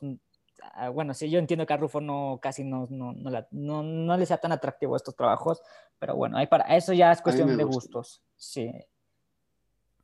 A mí el que me gusta es el Stadium Stone. Stadium Stone a mí me gusta. Y el y Working Classical está muy bien. Ah, sí, también el Working Clásica. El Ocean Kingdom, el disco de ballet que hizo también. O sea, eso es lo que me, me refiero, esa es la finalidad, de que después de todo McCartney sea atractivo y se atreve a hacer de todo, eh, que, que le vaya bien es otra cosa, ¿no? Pero McCartney hizo el intento de que, ok, vamos a hacer sinfonía, vamos a hacer este, eh, ballet, vamos a hacer eh, experimental, se atreve, pero eh, yo creo que para hacer ese tipo de cosas tienes que convencerlo o no, no, no sé cómo funciona. La verdad es muy difícil saber cómo funciona la cabeza de Paul McCartney, ¿no? Pero bueno. Sí, es raro todo eso. Sí, no sé hasta qué punto, pero esto, esto lo pienso siempre, ¿eh? no, no con McCartney, hasta con mi vida personal, digo, hasta qué punto el de atreverse a hacer de todo llega a ser algo positivo. Digo, el que mucho abarca, poco aprieta, ¿no? Claro. Entonces no sé, no sé hasta qué punto, pero nada, no, no tengo como una opinión muy, muy, este, todavía muy definida sobre eso, pero no sé hasta qué punto hacer una obra de ballet, hacer música clásica, hacer música electrónica, se hace, hace, hace, hace, como si eso fuera una gran virtud, porque puede ser que esté todo mal lo que está haciendo. O sea, ¿entendés? Digo, no, no sé hasta qué, hasta dónde es una virtud eh, eso. Entonces no, no sé. Bueno, todavía no- si, a- a- si McCartney hace prueba todos esos ámbitos y le sale bien, entonces ya podríamos decir que es un artista que, que domina todo lo que hace, que le sale, que, que es un genio. Yo creo Claro. que es eso, que quiere buscar varios distintos ámbitos para explayar sus barreras musicales y ver qué bueno es o qué tan éxito puede tener. Sí, Claro. yo creo que va más por ahí, para buscar el aplauso de otras personas que no lo aplaudieron en los Beatles, que no lo aplaudieron en Wings. Bueno, la gente del ballet ahora lo aplaude. Me gustaría escuchar a alguien de ballet y alguien que sepa de música clásica realmente que haga una observación sobre estas, estas cosas. Yo creo igualmente que debe ser muy bueno porque debe haber gente de Inglaterra, ¿no? Gente, me imagino, de la filarmónica de no sé dónde, que deben ser músicos infernales, ¿no? Yo no creo que McCartney lo haya hecho realmente solo como un Franz Zappa, ¿no? Que ha hecho obras clásicas eh, solo, digamos, ¿no? Escribiendo Sí. la C. Digo, acá me parece, porque McCartney no sabe escribir música. Entonces, digo, eso ya Claro, ahí claro. estás diciendo de que acá es McCartney tirando ideas al aire y, y un, y un equipo gigante trabajando atrás. Entonces, digo, no sé hasta, hasta dónde es una gran obra de McCartney. Claro, ese es un buen punto, ¿eh? Es una buena, más bien es una buena observación esa que dice Rufo, porque McCartney hay que recordar que sí, no sabe escribir música. Eh, es un genio, pero no sabe escribir en partituras, ¿no? Pero bueno. Eh, vamos al siguiente mito. De- vamos a hablar de un disco que Rufo lo ha definido con una frase inmortal que me encanta y de vez en cuando me lo vacilo. eh, con eh, de, un- de uno, de uno de sus discos no favoritos, pero vamos a decir, Rufo lo definió como un disco de hippies, que Mm, acá en México, se le- más bien eh, explícitamente, es una gran mamada este disco. Porque eh, vamos a hablar del robo en Nigeria de las grabaciones del Band on the Run. Un día McCartney, eh, bueno, bueno, si no sabe la historia del Band on the Run, McCartney se va a Nigeria pongo a en grabar este disco y, y todo va bien, funciona eh, dentro de lo que cabe. La gente de Nigeria sospecha un poquito porque piensa que Paul se viene a robarse a la- las raíces de ese país, ¿no? A robarse su música. McCartney dice que no, que para nada, yo vengo a hacer rock, lo- los invito a escucharlo. Y dice, ah, bueno, está bien, adelante, no pasa nada. Y un día McCartney saliendo del estudio trae unas cintas de grabación del Band on the Run y ¡zas! que me lo asaltan. Lo asaltan y le quitan las cintas y, eso hace que McCartney vuelva a regrabar, eh, no sé si gran parte del disco, pero sí vuelva a regrabar algunas piezas. Eh, ese es un mito que igual no, mucha gente conoce, pero es igual lo explica en el libro de Philip Norman, para quien guste. Eh, el robo de Nigeria, nuevamente, como decía Rufo, McCartney sufriendo mucho robo. Sí, mucho robo, la verdad que sí. Bueno, Linda también, yo la escuché en varias entrevistas contar sobre eso. O sea, es evidente que a- aparentemente sucedió, ¿no? Le hubieran robado todos los discos. Le hubieran robado todo, el máster final. Le hubieran robado. Eh, nada, bueno. No, no es uno de mis discos favoritos, así que paso la palabra que hablen otros. Sí. Neil, Neil, Neil- a Neil que le gusta. No, sí. no, claro, eh, hubo mucha, hubo mucha polémica en, en esos tiempos cuando con el Ben and Run y todo el pueblo africano. Ahí está un, un, un artista eh, africano, ahora no recuerdo el nombre, que, que es, pues, que salió en una entrevista, sí.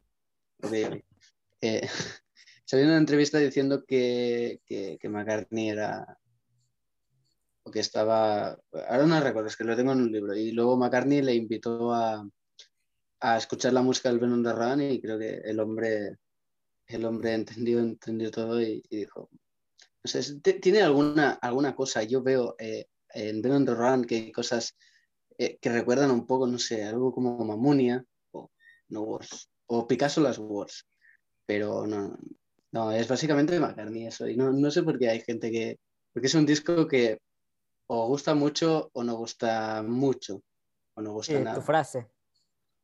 Claro, a mí particularmente me gusta mucho Ben and Run, soy fan de Ben and Run, no es mi disco favorito de toda la historia, pero creo que dentro de McCartney ah, hay respeto hacia ese disco por la mayoría de gente que no piensa que es su disco favorito, pero normalmente hay, re- hay un respeto porque es... eh, Y también cabe destacar que, que es el disco que, Ma- que McCartney, la prensa empezó a elogiarle.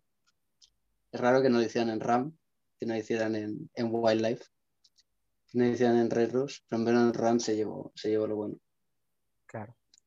Ese disco tiene, tiene una, una, este disco tiene una gran historia. Esto del robo, Fela Kuti, un estudio que no estaba terminado en Nigeria. En Nigeria mismo, como escenario de grabación, algo totalmente excéntrico. Digo. Después tiene una gran portada llena de invitados. Invitados que todos los ingleses conocen. Y después tiene Ben and the Ranget y dejemos de contar. Digo, no tiene mucho más el disco. Entonces yo creo que to- todo eso hizo que llamó la atención de, de ese álbum. Es mi opinión, y es lo que yo opino de ese disco. No me parece un mal álbum, pero me parece que McCartney tiene 10 millones de discos mejores que ese. Bueno, El precio. sí, aquí podríamos empezar a debatir. Sí, No, es otro programa, este es otro programa, este es otro programa. Sí, sí, eso- No, pero, pero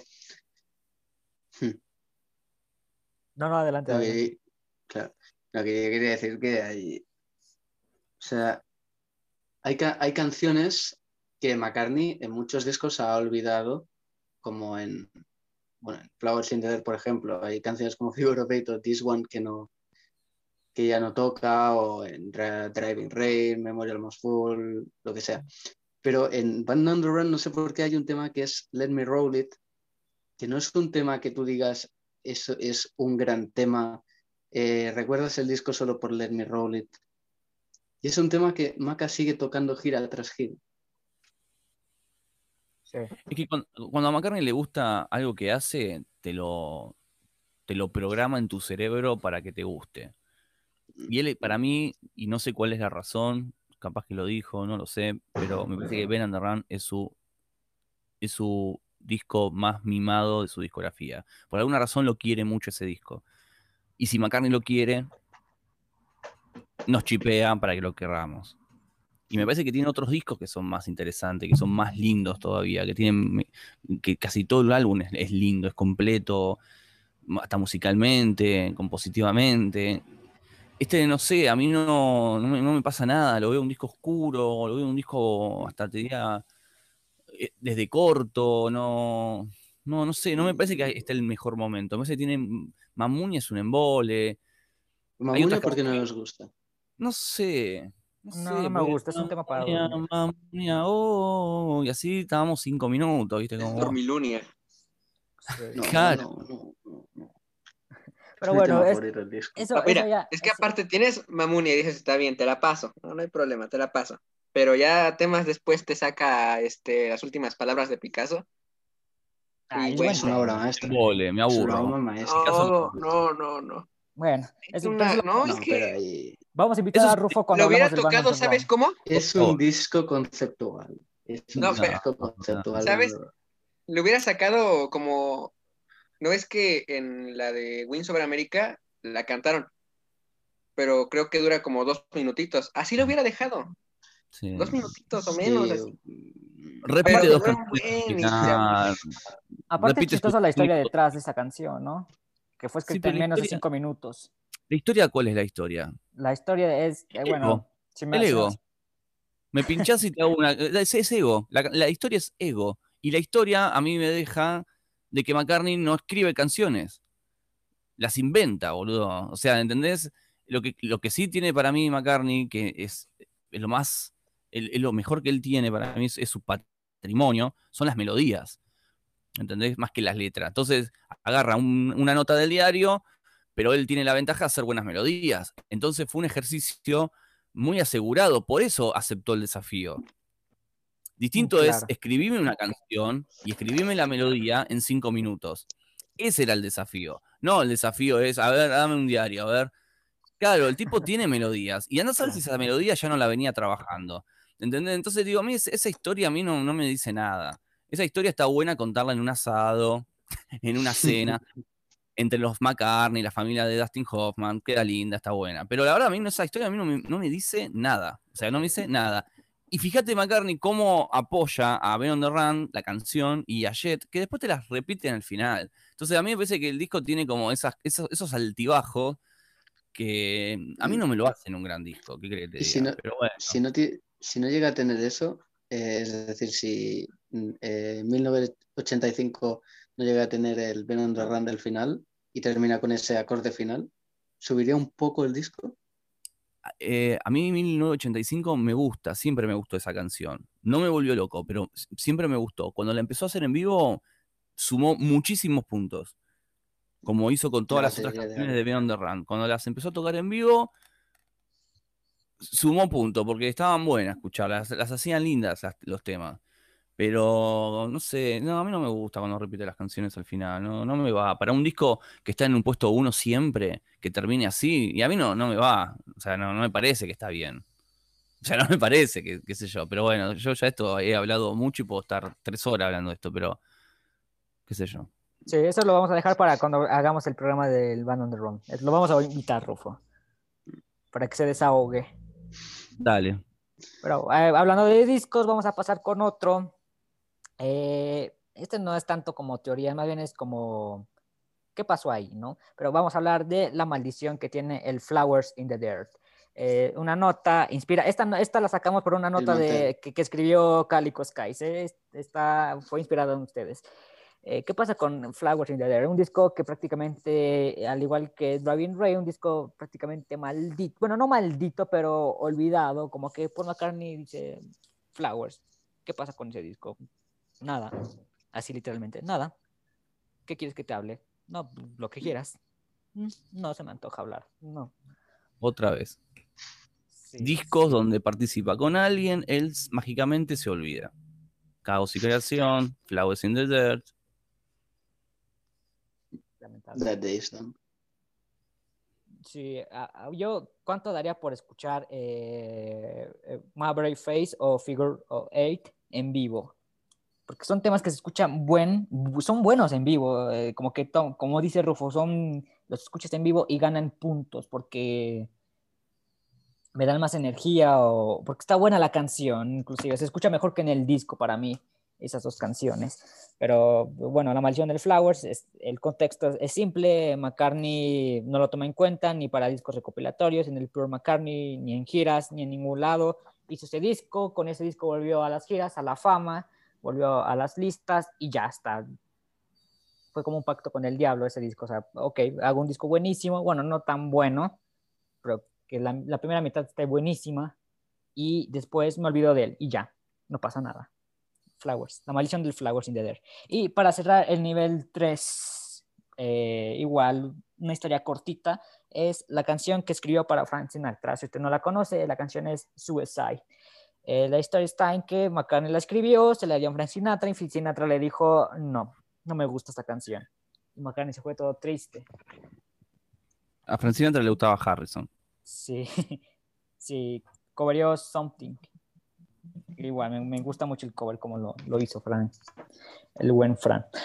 Eh, Paul McCartney hizo su versión. eh, la letra sí está medio chusca o turbia porque está hablando de que si la veo ahí corriendo por allá la chica, es un suicidio. No sé, es, es una letra que no que no entiendo, que es medio oscura. eh, para empezar, habla sobre el, eh, el- el título del tema, ¿no? Suicidio. Como Sí, no- claro. O sea, el mm, mensaje hizo bien. Hizo bien Francina. Sí, sí, hizo sí. bien. Sí. Eh, yo creo que Paul McCartney hubiera compuesto otro tema a, a la altura de Maybe I'm a Maze o, o algo así. Tal vez todavía, pero mm, le da una canción cortita, simplemente que no, no aporta nada, no te dice nada y que encima eh, no entiendes y que encima se llama suicidio, pues no, nos antoja mucho. Eh, vamos a pasar al nivel número 4 de Paul McCartney.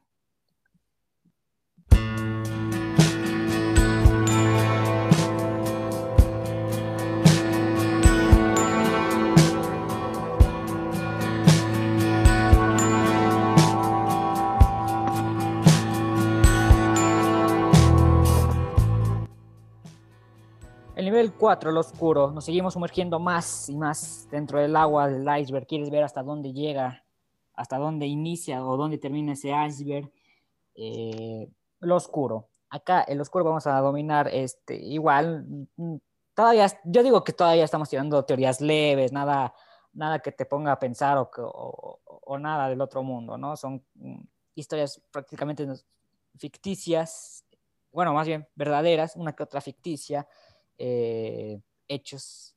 No nos ha tocado, por, por ahorita no nos ha tocado algo absurdo, ¿no? Eh, el nivel 4 lo vamos a abrir con algo leve, algo que igual no te daña para nada la cabeza. Eh, la historia detrás del tío Alberto, del RAM. Y bueno, esta letra We're so sorry,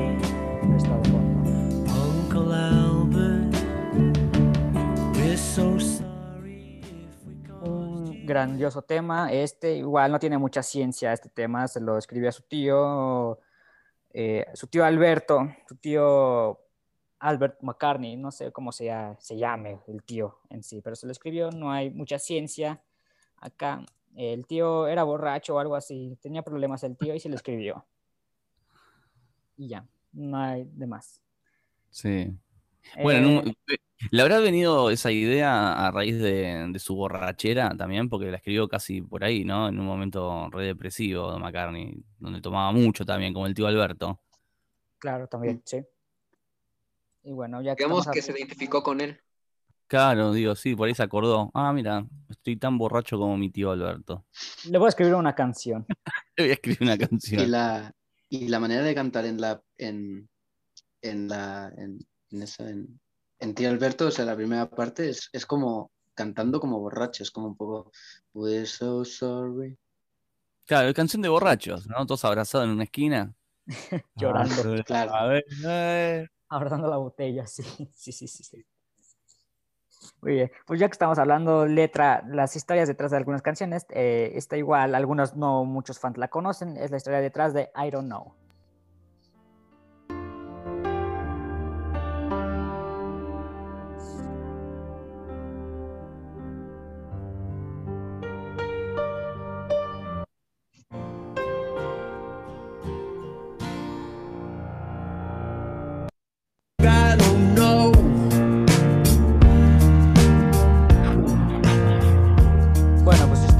Atención al podcast de el Egypt Station, eh, dijimos que este tema supuestamente iba dedicado a su hija Beatriz, eh, su hija más pequeña, eh, que, nació dentro del matrimonio de, con Heather Mills, que decidió cambiar un poco de, preferencia sexual, ¿no? Por así decirlo, que de llamarse Beatriz pasó a llamarse ahora Ben. Y que Paul McCartney eh, como que no, no, no sabía cómo aceptar ese tipo de cambio en su hija y le escribió esta canción, no sabía qué pasaba a su alrededor, se sentía medio triste en cuestión de adaptarse, que no sé, no sé, y ese tema supuestamente se lo escribió a su hija, I don't know. Eh, tema que también muchos de nosotros quisimos que la tocara en algún concierto y que solamente la lleva a tocar en Argentina como en Soundcheck, ¿no? Sí, sí, sí, así. Mm. I don't know. A mí me gusta I don't know. Sí, Es sí, una letra filosófica, muy, muy nostálgica, pero eh, eh, entra dentro de, las teorías porque, pues, el significado, el verdadero significado de esta canción es porque Paul McCartney no sabe cómo tomar la decisión de su hija, ¿no? Más o menos así. Eh, igual, el nivel 4, no sé por qué lo puse oscuro, si son teorías leves, pero igual. Eh, la siguiente teoría no es tampoco nada del otro mundo, ningún mensaje Illuminati, ni nada para dañarse o traumarse. Eh, este mensaje oculto en la contraportada del Ross Speedway, que ahí si usted lo tiene ese disco, verá que en la contraportada eh, hay unos puntitos que dejan un mensaje en braille. Ese mensaje no es nada para espantarse, no dice por, estoy muerto o algo así, nada. Simplemente puso, eh, le mandó un saludo a Stevie Wonder, ¿no? Le puso, te queremos, nene, Stevie Wonder, te amamos. Igual, no es nada en otro mundo. Esa historia eh, no la sabía, la conocí por, por Gustavo Lombardo, el buen Gus, mandamos saludos, que, que lo comentó en un video de ustedes, ¿no? Cuando presentaba su colección. Sí, sí, que venía en braille, eso sí. Sí, bueno, no es, no es nada del otro mundo. Y es el nivel 4 rapidito.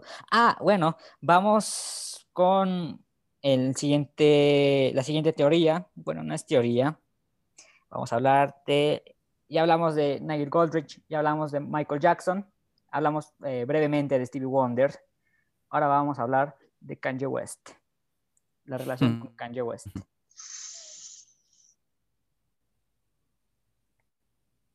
Cuánta polémica. La, la favorita. Sí, no, for five seconds. Sí. De, de- siempre. La de Sí. siempre, sí, sí. Nunca entendí esa colaboración, la verdad. No sé, no nunca la entendí. McCartney estaba perdido. Y Kanye West, como que no le importaba que esté McCartney. Es como. ¿viste? No. I might do a little time. 45 Seconds, por si usted no conoce este tema, chicos. Eh, ¿Qué decías, Rufo? Perdón, te interrumpí, es que se me trabó aquí la compu, perdón. no, no, decía esa colaboración que es. Son esas colaboraciones que no se entienden. ¿Viste? No se entienden porque. McCartney incómodo, no entendía por qué estaba ahí. Y el otro, Kanye West, que es. Bueno, me da igual que esté McCartney, por, por la, la actitud que tenía, ¿no? Eh, Igual por ego, ajá, sí. Claro, entonces digo, no, ¿para qué se juntaron? Y McCartney, bueno, eh, no quiero salir en los créditos si el tema es malo. Esos arreglos, ¿viste? Sí, pero entonces, ¿dónde quedó esa espontaneidad de juntarse con Michael Jackson, con Stevie, juntarse con amigos? Eso me parece más espontáneo que, que esto, ¿no? Me pareció muy agarrado de los pelos. Sí, bueno. Eh, pero 45 Seconds no fue la única canción que, que hizo con Kanye West. Eh, de eso más que nada iba mi, mi- la siguiente teoría, ¿no? De que por ahí, bueno, a mí me gusta la música de Kanye West, yo soy fan de Kanye, no lo voy a negar. Eh, hay algunas cosas que no las defiendo, tampoco las aplaudo, pero yo soy más de lo musical que, que lo personal, ¿no? Eh, en algún foro de, de los fans de Kanye West, de ahí por ahí en internet, eh, dentro, sumergiéndose de la deep web, se dice que, eh, que Paul McCartney y Kanye West grabaron cinco canciones. Tres las conocemos, una de ellas es For Five Seconds, la otra es Only One, una canción que escribió para la mamá de Kanye West, ¿no? Y que Paul McCartney nada Mm. más aporta ahí tocando el teclado. Si no la conoce, aquí está. I hear her speak to me. Hello, Maureen. How you doing? Oh, the good outweighs the bad, even de your Paul. stay. Remember, I'd say, hey, hey, one day you'll be the man you always knew. Aquí se escucha todavía un poco más de fondo la voz de Paul. Y esa es Only One, la segunda canción. La tercera canción se llama All Day, una de mis canciones favoritas de Kanye West y de la vida. Me encanta ese tema. Eh, explícitamente, líricamente es una buena canción. Igual el verso pequeñito que le da Paul McCartney, eh, que, que más bien Kanye West le da Paul McCartney eh, es potente, me agrada. Este se llama All Day. No voy a poner la canción en el inicio, me voy a saltar a la parte de Paul porque aquí Paul tiene más participación que las otras dos canciones. Este es el final de All Day, colaboración de Kanye West con Paul.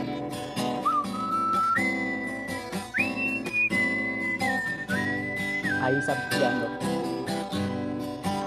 Little darling, let me run until I find myself in the morning sun.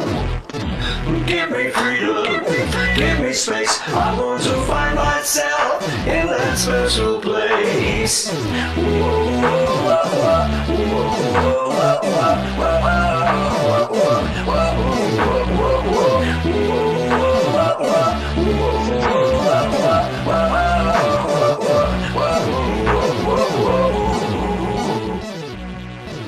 Acá Kanye no decidió quitarle la voz a Paul o desaparecer su participación. Acá se escucha más eh, All Day, una canción increíble, a mí me encanta, lo vuelvo a repetir. Y bueno, hay- dije cinco canciones, ¿no? Escuchamos tres que se, que se lanzaron.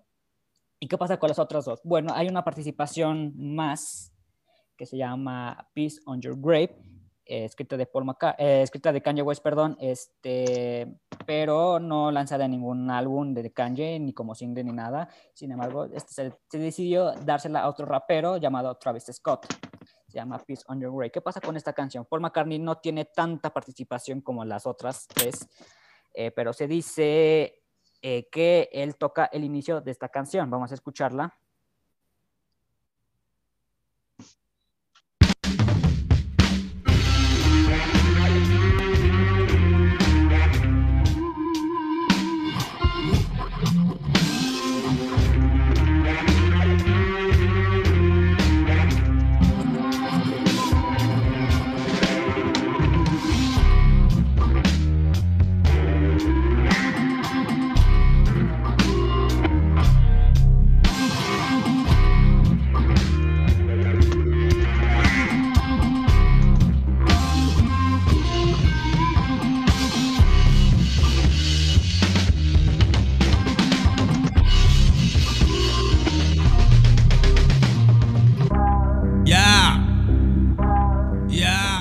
Hasta ahí termina la participación de Paul. Eh, La gente asegura que Paul McCartney tocó todo, tocó guitarra, tocó batería, y sin embargo hay otra gente que dice que no, que esta colaboración es absurda, que Paul McCartney no, no toca esta canción, que simplemente se trata de un sample de una canción de Jimi Hendrix llamada Machine Gun. Eh, hay más comentarios de, fans o de, gen- o de productores, porque hay, hay gente, aquí hay mucha gente en los foros de Kanye West, hay, hay mucha gente que abunda ahí. Y mucha gente dice que sí es Paul, otra dice que no, que es un sample de Jimi Hendrix y sí es una batalla ahí. ¿Ustedes qué creen? Yo digo que tal vez sí, tal vez no y no me interesa, ¿no? Ah, bueno, to- todas las opciones. Eh, si es Paul, me me encantaría que sea, porque me gusta, me gusta esa intro que hizo. Está bueno.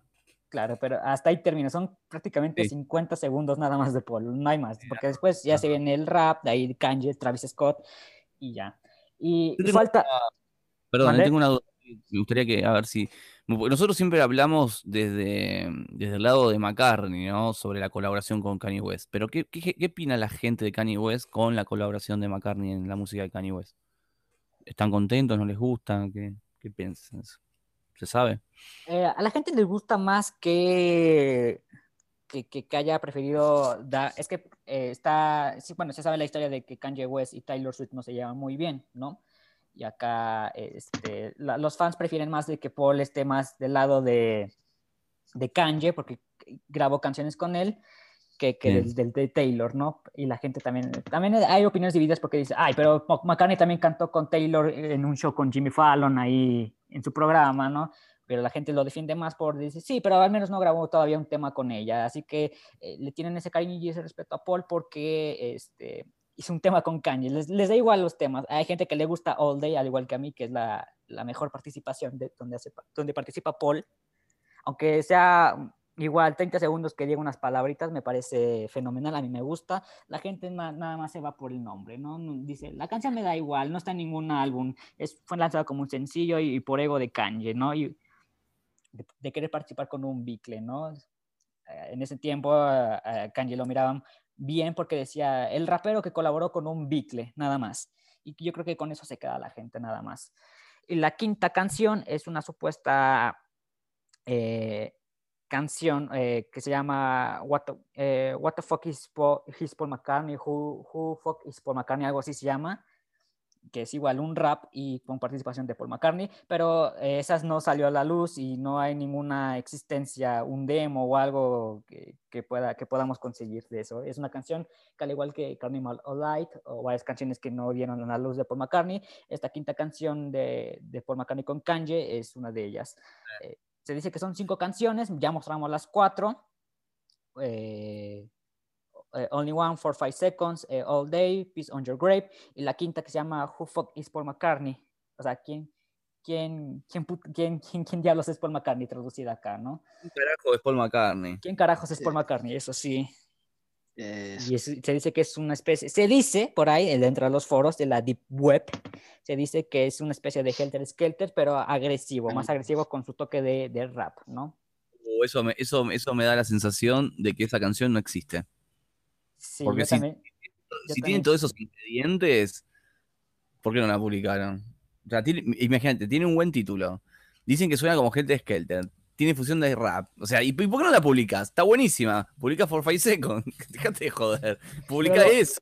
Lo, pero, pero lo peor de todo es que Kanye sí confirmó que sí son cinco canciones, no, no definió, no, no confirmó cuál era el título ni de qué se trataba la quinta canción, pero Kanye sí en algún momento llegó a hablar de que se grabaron cinco temas y que una sí se la guardó. Es que así, ¿por qué son así todos los artistas? O sea, sacan un tema buen, hacen un, graban un tema buenísimo y deciden no publicarlo jamás. ¿Por qué? No entiendo. ¿Por qué?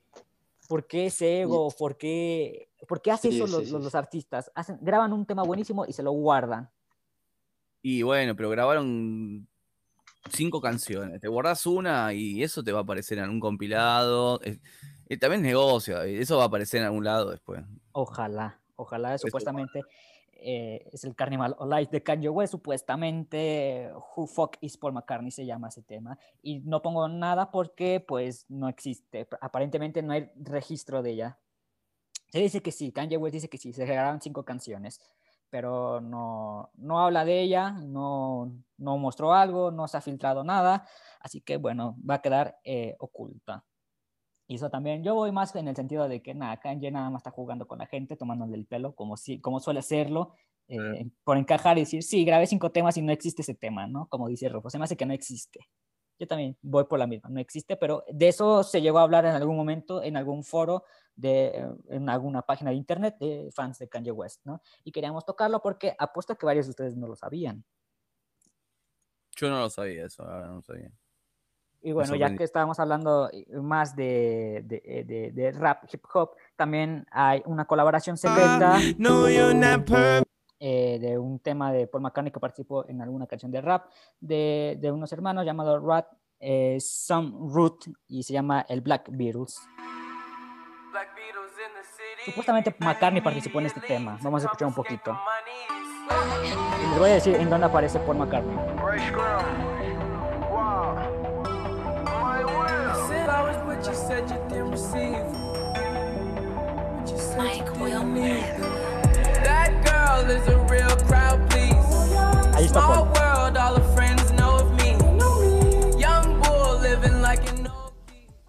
Supuestamente eh, en el segundo 30-35 se escucha Paul McCartney.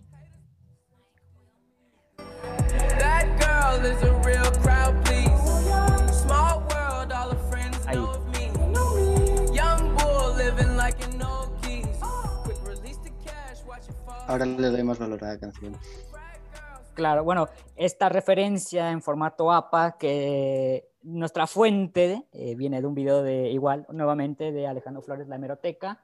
Alejandro Flores hizo un video de colaboraciones secretas de Paul y entre ellas aparece eh, nuevamente McCartney queriendo eh, encajar y caerle bien a todo el mundo, participando en este rap de este dúo de hermanos. No está acreditado, eh, más bien le dan el crédito a otro rapero que se llama Gucci Mane. Pero esa no es la voz de Gucci Mane. Yo conozco la voz de Gucci Mane. Escucho la música de Gucci Mane y no- esa no es su voz. Y sí estoy convencido de que es Paul McCartney el que suena de fondo. Lo pongo nuevamente por si usted no, aún no la capta. It's a real crowd,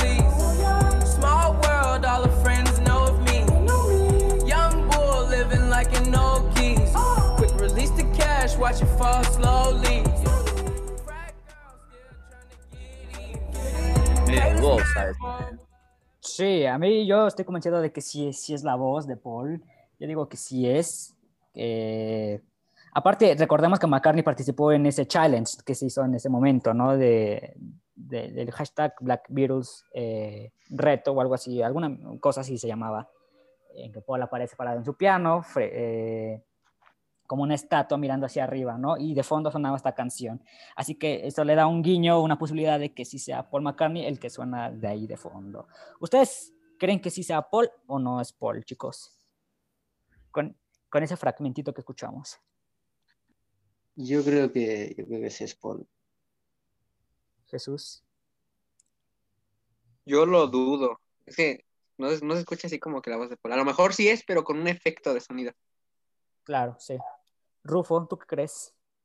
A, a simple escucha no me parece Paul, pero como dice acá el amigo, puede ser que capaz que está muy, está muy tuneada la, la voz de él, pero no me, no me parece. Pero bueno. Pero yo, yo creo por la, por la manera en la, la que lo canta. Porque es, no sé qué le encuentro al, a, a- a cómo canta esas partes que me recuerda un poco a Paul. No, no en, en la en el acento o lo que sea que, que cante para reconocer a Paul, sino en cómo la- lo canta. Sí, Sí, bueno, es la, de la forma, pero el- el- como el color de voz no, no me da como que es. Exactamente. sí, a lo mejor ahí le modificaron, le metieron autotune o, o algo le hicieron a su voz, al igual que con las canciones de Kanye. Eh, pero yo creo que aquí sí, sí se escucha más notorio y, y sale más. Bueno, sale repitiendo el mismo verso a lo largo de la canción, pero bueno, aquí lo pusimos. Eh, si usted quiere dar a la tarea, póngase unos buenos audífonos, póngale todo el volumen, busque esta canción, Black Beatles, así, búsquelo tal cual. Eh, el grupo le va a aparecer ahí y, y los primeros segundos de la canción, entre los 25 y 30 segundos, aparece supuestamente la aparición de Paul McCartney. La voy a poner porque ya a mí sí me gusta, perdón. That girl is a real crowd, please.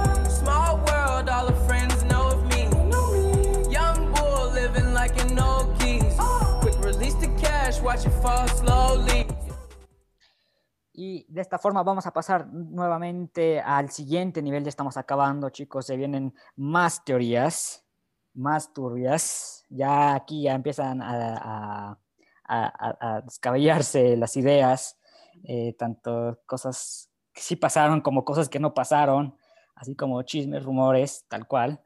Vamos a pasar al nivel 5, al nivel Murs Murs, que yo lo puse así. Ah,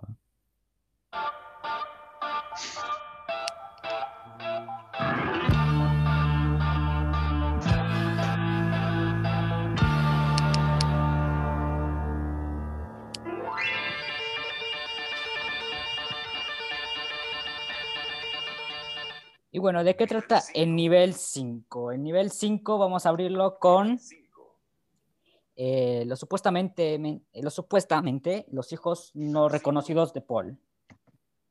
Paul andaba, en su época Beatle, andaba de pillos, se dice por ahí que se acostó con más de 500 mujeres en esa época y que muchas dieron a luz a, a hijos no reconocidos de Paul. Y Puede, bueno, puede ser, o a lo mejor sea una genética que tenga la gente de allá de Inglaterra o de Irlanda, no sé, que tienen los rostros muy parecidos, como son como los asiáticos, tienen rostros muy parecidos. ¿Y ustedes creen que sí haya por ahí en el mundo hijos no reconocidos de Paul? Yo creo que sí. De hecho, hay una que sí reconoció ya tiempo después. Pero yo creo que, yo siento que sí hay ah, más. caray, ¿quién? No sé, no sé, no sé de quién me hablas. ¿Quién, Jesús, según tú? Haz de cuenta que creo que fue por la época de cuando estaban en, en Hamburgo. Entonces la camarera o la, más bien la, la mesera de ahí, este, pues tuvo un romance con, con ella y dio a luz a una, una niña. La mesera, mm, no me acuerdo, se llamaba Erika Ubers, algo así. Pero el caso es que tuvo una hija. Mira, no me la sabía. es- es- Y está buena tiempo, esa. ajá, y tiempo después la reconoció. No me acuerdo el nombre de la hija, sí, pero ya, ya hasta mucho después la reconoció. Claro. Ah, mira. Bueno, pues. No Ah, ya. Ya, ya, ya encontré la información. La hija se llama Bettina. Bet- Ah, sí, ah, esa es, la, esa es Betina. Ah, ya, es que yo vi un iceberg igual de los Beatles y mencionaban, y mencionaban a una tal Betina, pero yo no entendía nada y pedía contexto a la gente en los comentarios y, y nadie me ponía nada. Ah, mira, hasta ahora me vengo a enterar que- quién es Betina. Mira, no me lo sabía. Así pues, ella es la hija que no reconoció en su momento, pero ya tiempo después, ya cuando la noticia se hizo muy, muy este, sonada, la tuvo que reconocer. Mira, pues bueno, Paul no era un santo, andaba, Bueno. de, andaba de pito loco, por así decirlo. y bueno, yo, yo, digo que sí, pero a lo mejor eh, en su época vi nada más, ¿no? Que ahí Brian Epstein hizo algunas maniobras, decía, ok, Paul McCartney tiene un hijo, que vamos a pagarle a tal madre y que no lo mencione, y, o, o no sé, que no sé qué tan inocente, qué tan santo es, ah, era Paul McCartney, pero de que supuestamente Paul McCartney se acostaba con muchas mujeres, sí, Paul McCartney se acostaba con muchas mujeres. Hijos, no sé, eso es lo que eh, el equipo de la redacción de Check My New Way nos entregó esto, ¿no? Aquí nos dijeron, aquí, ah, miren, encontramos una, una teoría de que Paul McCartney tiene hijos regados sin reconocer y que no son ni de Linda, ni de Heather, ni de Nancy, ni de nadie, son eh, de otras personas. Medio loca esta idea. Sí, sí. Bueno, pero viste que puede pasar. Son personas que constantemente están rodeadas de fans y de chicas y de oportunidades, ¿no? Es raro que no suceda. Sí, pero se menciona a Paul y no se menciona a los demás Beatles, ¿no? Se mencionaba, eh, no, no hay hijos regados de Ringo, no hay hijos de George, no eh, de John probablemente, pero no, no sé. Pero el que más se mencionaba ahí es de Paul. Aparte porque supuestamente era el Beatle guapo, ¿no? De, de la banda. Lo que era el resto de la banda, entonces. Carita. Sí. Claro. Bueno, mira vos, el Paul regando en jardín ajeno. Bien. Claro, claro, claro. Bueno, eh, vámonos con otra teoría turbia que te- a lo mejor te saque de onda. Supuestamente McCartney plagió la- su canción más famosa la- la- o tal vez la más recordada, la canción Yesterday.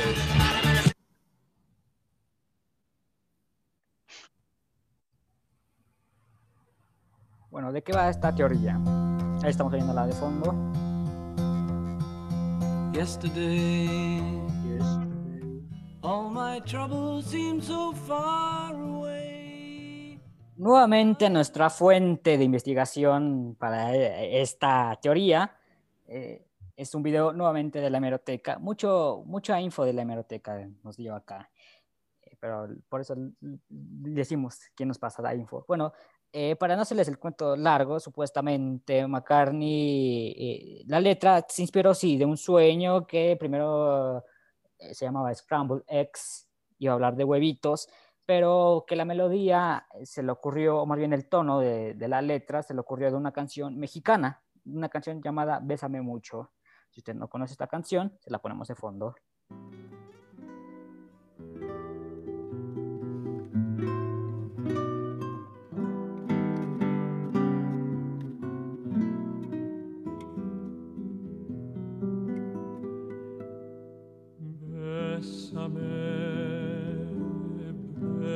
Bésame mucho,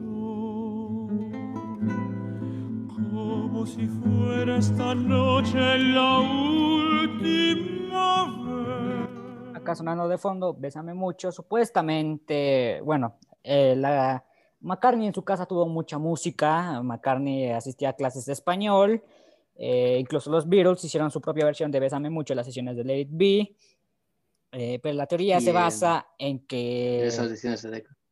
Sí, claro, sí, sí. Ah, claro, también, sí. Se basa en que McCartney escuchó nuevamente este tema en casa de su padre y empezó a, a pensar yesterday, yesterday, yesterday mucho, algo así.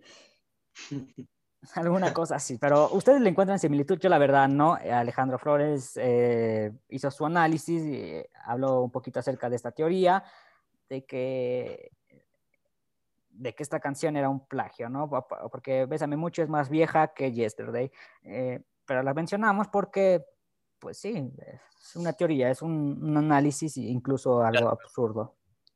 Bueno, después voy a mirar el video de la hemeroteca, pero, pero ¿y ¿dónde profundizó? ¿En qué parte que es parecida? ¿Que hay un acorde, algo parecido? No, no entiendo. En el acorde y en cómo suena la letra, porque ese Bésame... La voz de Paul, ¿no? Ajá, claro, eh, porque eh, la canción inicia Bésame y la canción de Paul inicia con Yesterday. Bueno, estamos así. hilando muy fino, ¿no? Estamos ya en el nivel, ¿cuánto? 5 del, as- del, del- iceberg. Estamos hilando muy fino, estamos entonces- hilando muy fino. Claro, Entonces no podríamos componer ninguna canción más en toda la historia, porque si no todas iban a aparecer. Claro. claro, claro, Sí, pero sí. bueno, se toman en cuenta en estas, estas teorías de Paul. Eh, otra teoría que también eh, está dentro de este nivel son las infidelidades de Linda McCartney. Bueno, hace rato mencionábamos que Paul McCartney era un santi que andaba del tingo al tango de una mujer a- con otra en su época Beatle. Linda McCartney también era una groupie que andaba ahí también de loca, me imagino, ¿no? Y a mí me llegó esa información, no. No, sí. no, no. No. Revoleaba la chancleta por, por ahí. Claro, sí, que con Jimmy, que con Jimi Hendrix, que con Mick Jagger, que sí con Jim Morrison, que con, con muchas personas supuestamente por ahí andan diciendo la gente. Gente Y- mala. y que supuest sí, gente muy mala, pero eso es supuestamente antes de Paul, pero la gente dice eh, en, lo- en las profundidades de la Deep Web que aún en la época de Wings, eh, Linda McCartney se metía con algunos fans o con algunos productores o con algunos músicos y que McCartney ni en cuenta, andaba, andaba, andaba drogado, andaba componiendo y andaba fumando porros, supuestamente. Gente mala, son chismes, rumores, jamás. Una, una persona tan buena como es Linda McCartney engañaría a Paul, dos personas que simplemente se complementaban muchísimo. Se me hace absurdo pensarlo. Y todavía hay una teoría Sí. más turbia, pero todavía no la voy a tocar de esa. Mm. Sí. Bueno, si Linda estaba sola, digo, estaba en su momento de soledad y todo eso, no me parece mal, digo, tiene tanto derecho eh, a hacerlo como lo hizo también su, su, su prometido, ¿no? O sea, pero bueno, gente machista, me parece. Porque si quiso estar con Jagger y con Jimi Hendrix, está todo su derecho. Ahora, si estaba casada legalmente, y bueno, es adulterio, está mal, Linda. Pero bueno, no creo que haya sido eso. Así es. Eh, y para cerrar el nivel 5, eh, bueno, más bien no es como teoría, más bien es como yo me hago esa pregunta eh, sobre la hija de Linda McCartney, Heather. ¿Qué fue de la hija de Heather? ¿Qué, qué fue, más bien, ¿qué fue, qué fue de Heather? ¿Alguien sabe qué fue de Heather? Si Paul McCartney la sigue viendo, si, si le da dinero, si algo, si se vende de vez en cuando. ¿Qué fue de Heather? De Heather McCartney. Heather Itzman. ¿Qué hace Heather? No sé qué, qué hace Heather de su vida. Me parece que, no sé. No, la verdad que no. Hater, no sé, hater. Hater se llama, Hater Mills. No, no sé, no sé qué es la vida de, de Heather, la verdad, chicos. Ella, yo par- creo que- ella- ¿no cantó una canción también con Paul ella en algún momento? ¿No hay un tema o algo así? ¿O le compuso? ¿Cómo se llama la canción esa? Ah, sí, sí le The compuso, Boys, pero Boys.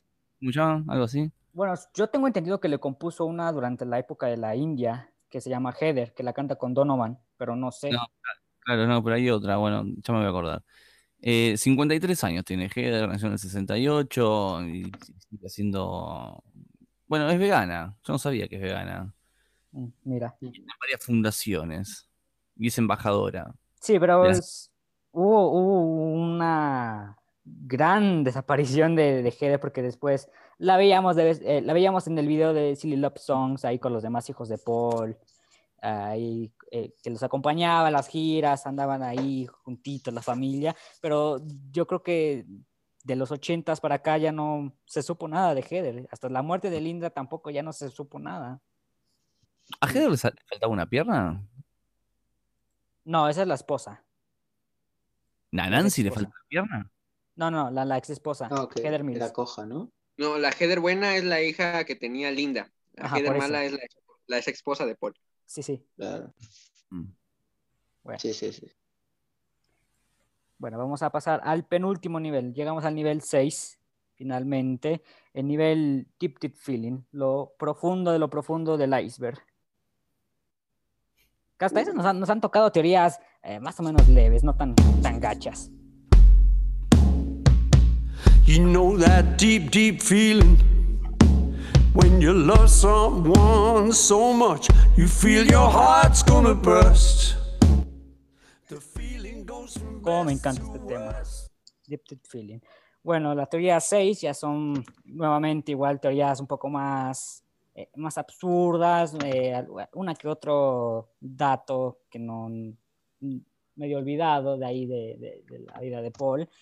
Eh, el nivel 6 se abre con el alcoholismo y violencia en sus matrimonios. En general, de los tres, de los tres matrimonios que ha tenido Paul, con Linda, con Heather Mills y con Nancy, se, dice por ahí, eh, algunas revistas de chismes, algo así, que eh, McCartney es un alcohólico y que suele pegarle a sus esposas.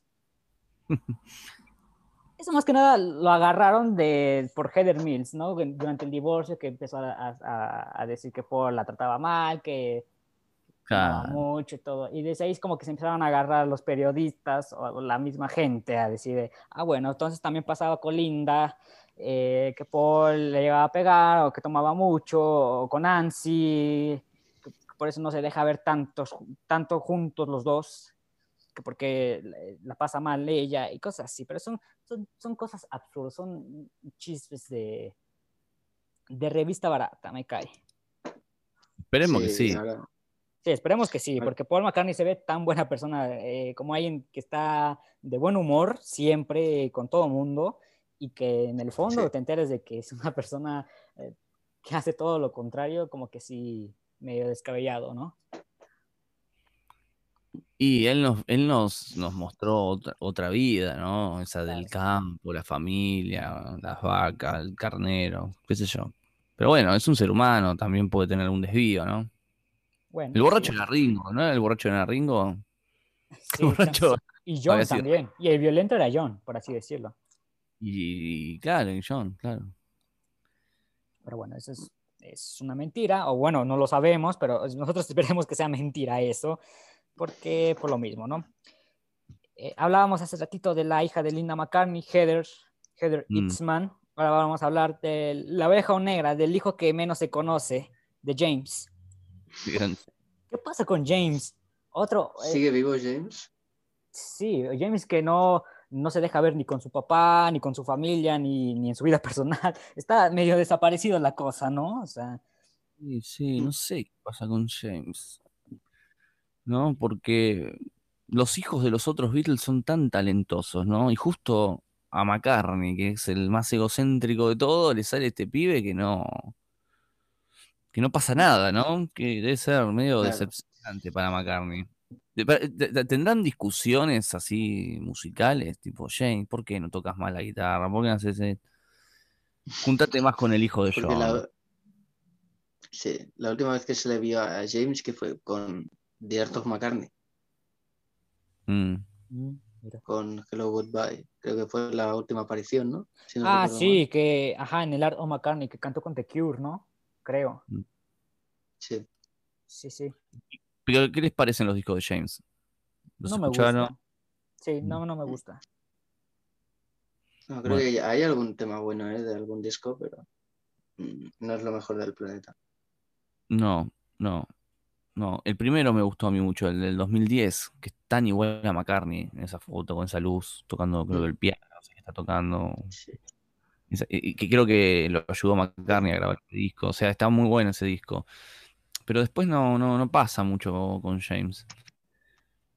Pues sí, bueno, dicen por ahí que bueno, James también tenía una drogadicción fuerte Ah, que lo llevó a alejarse de su papá durante la época con Heather Mills, que Paul McCartney andaba ahí con Heather.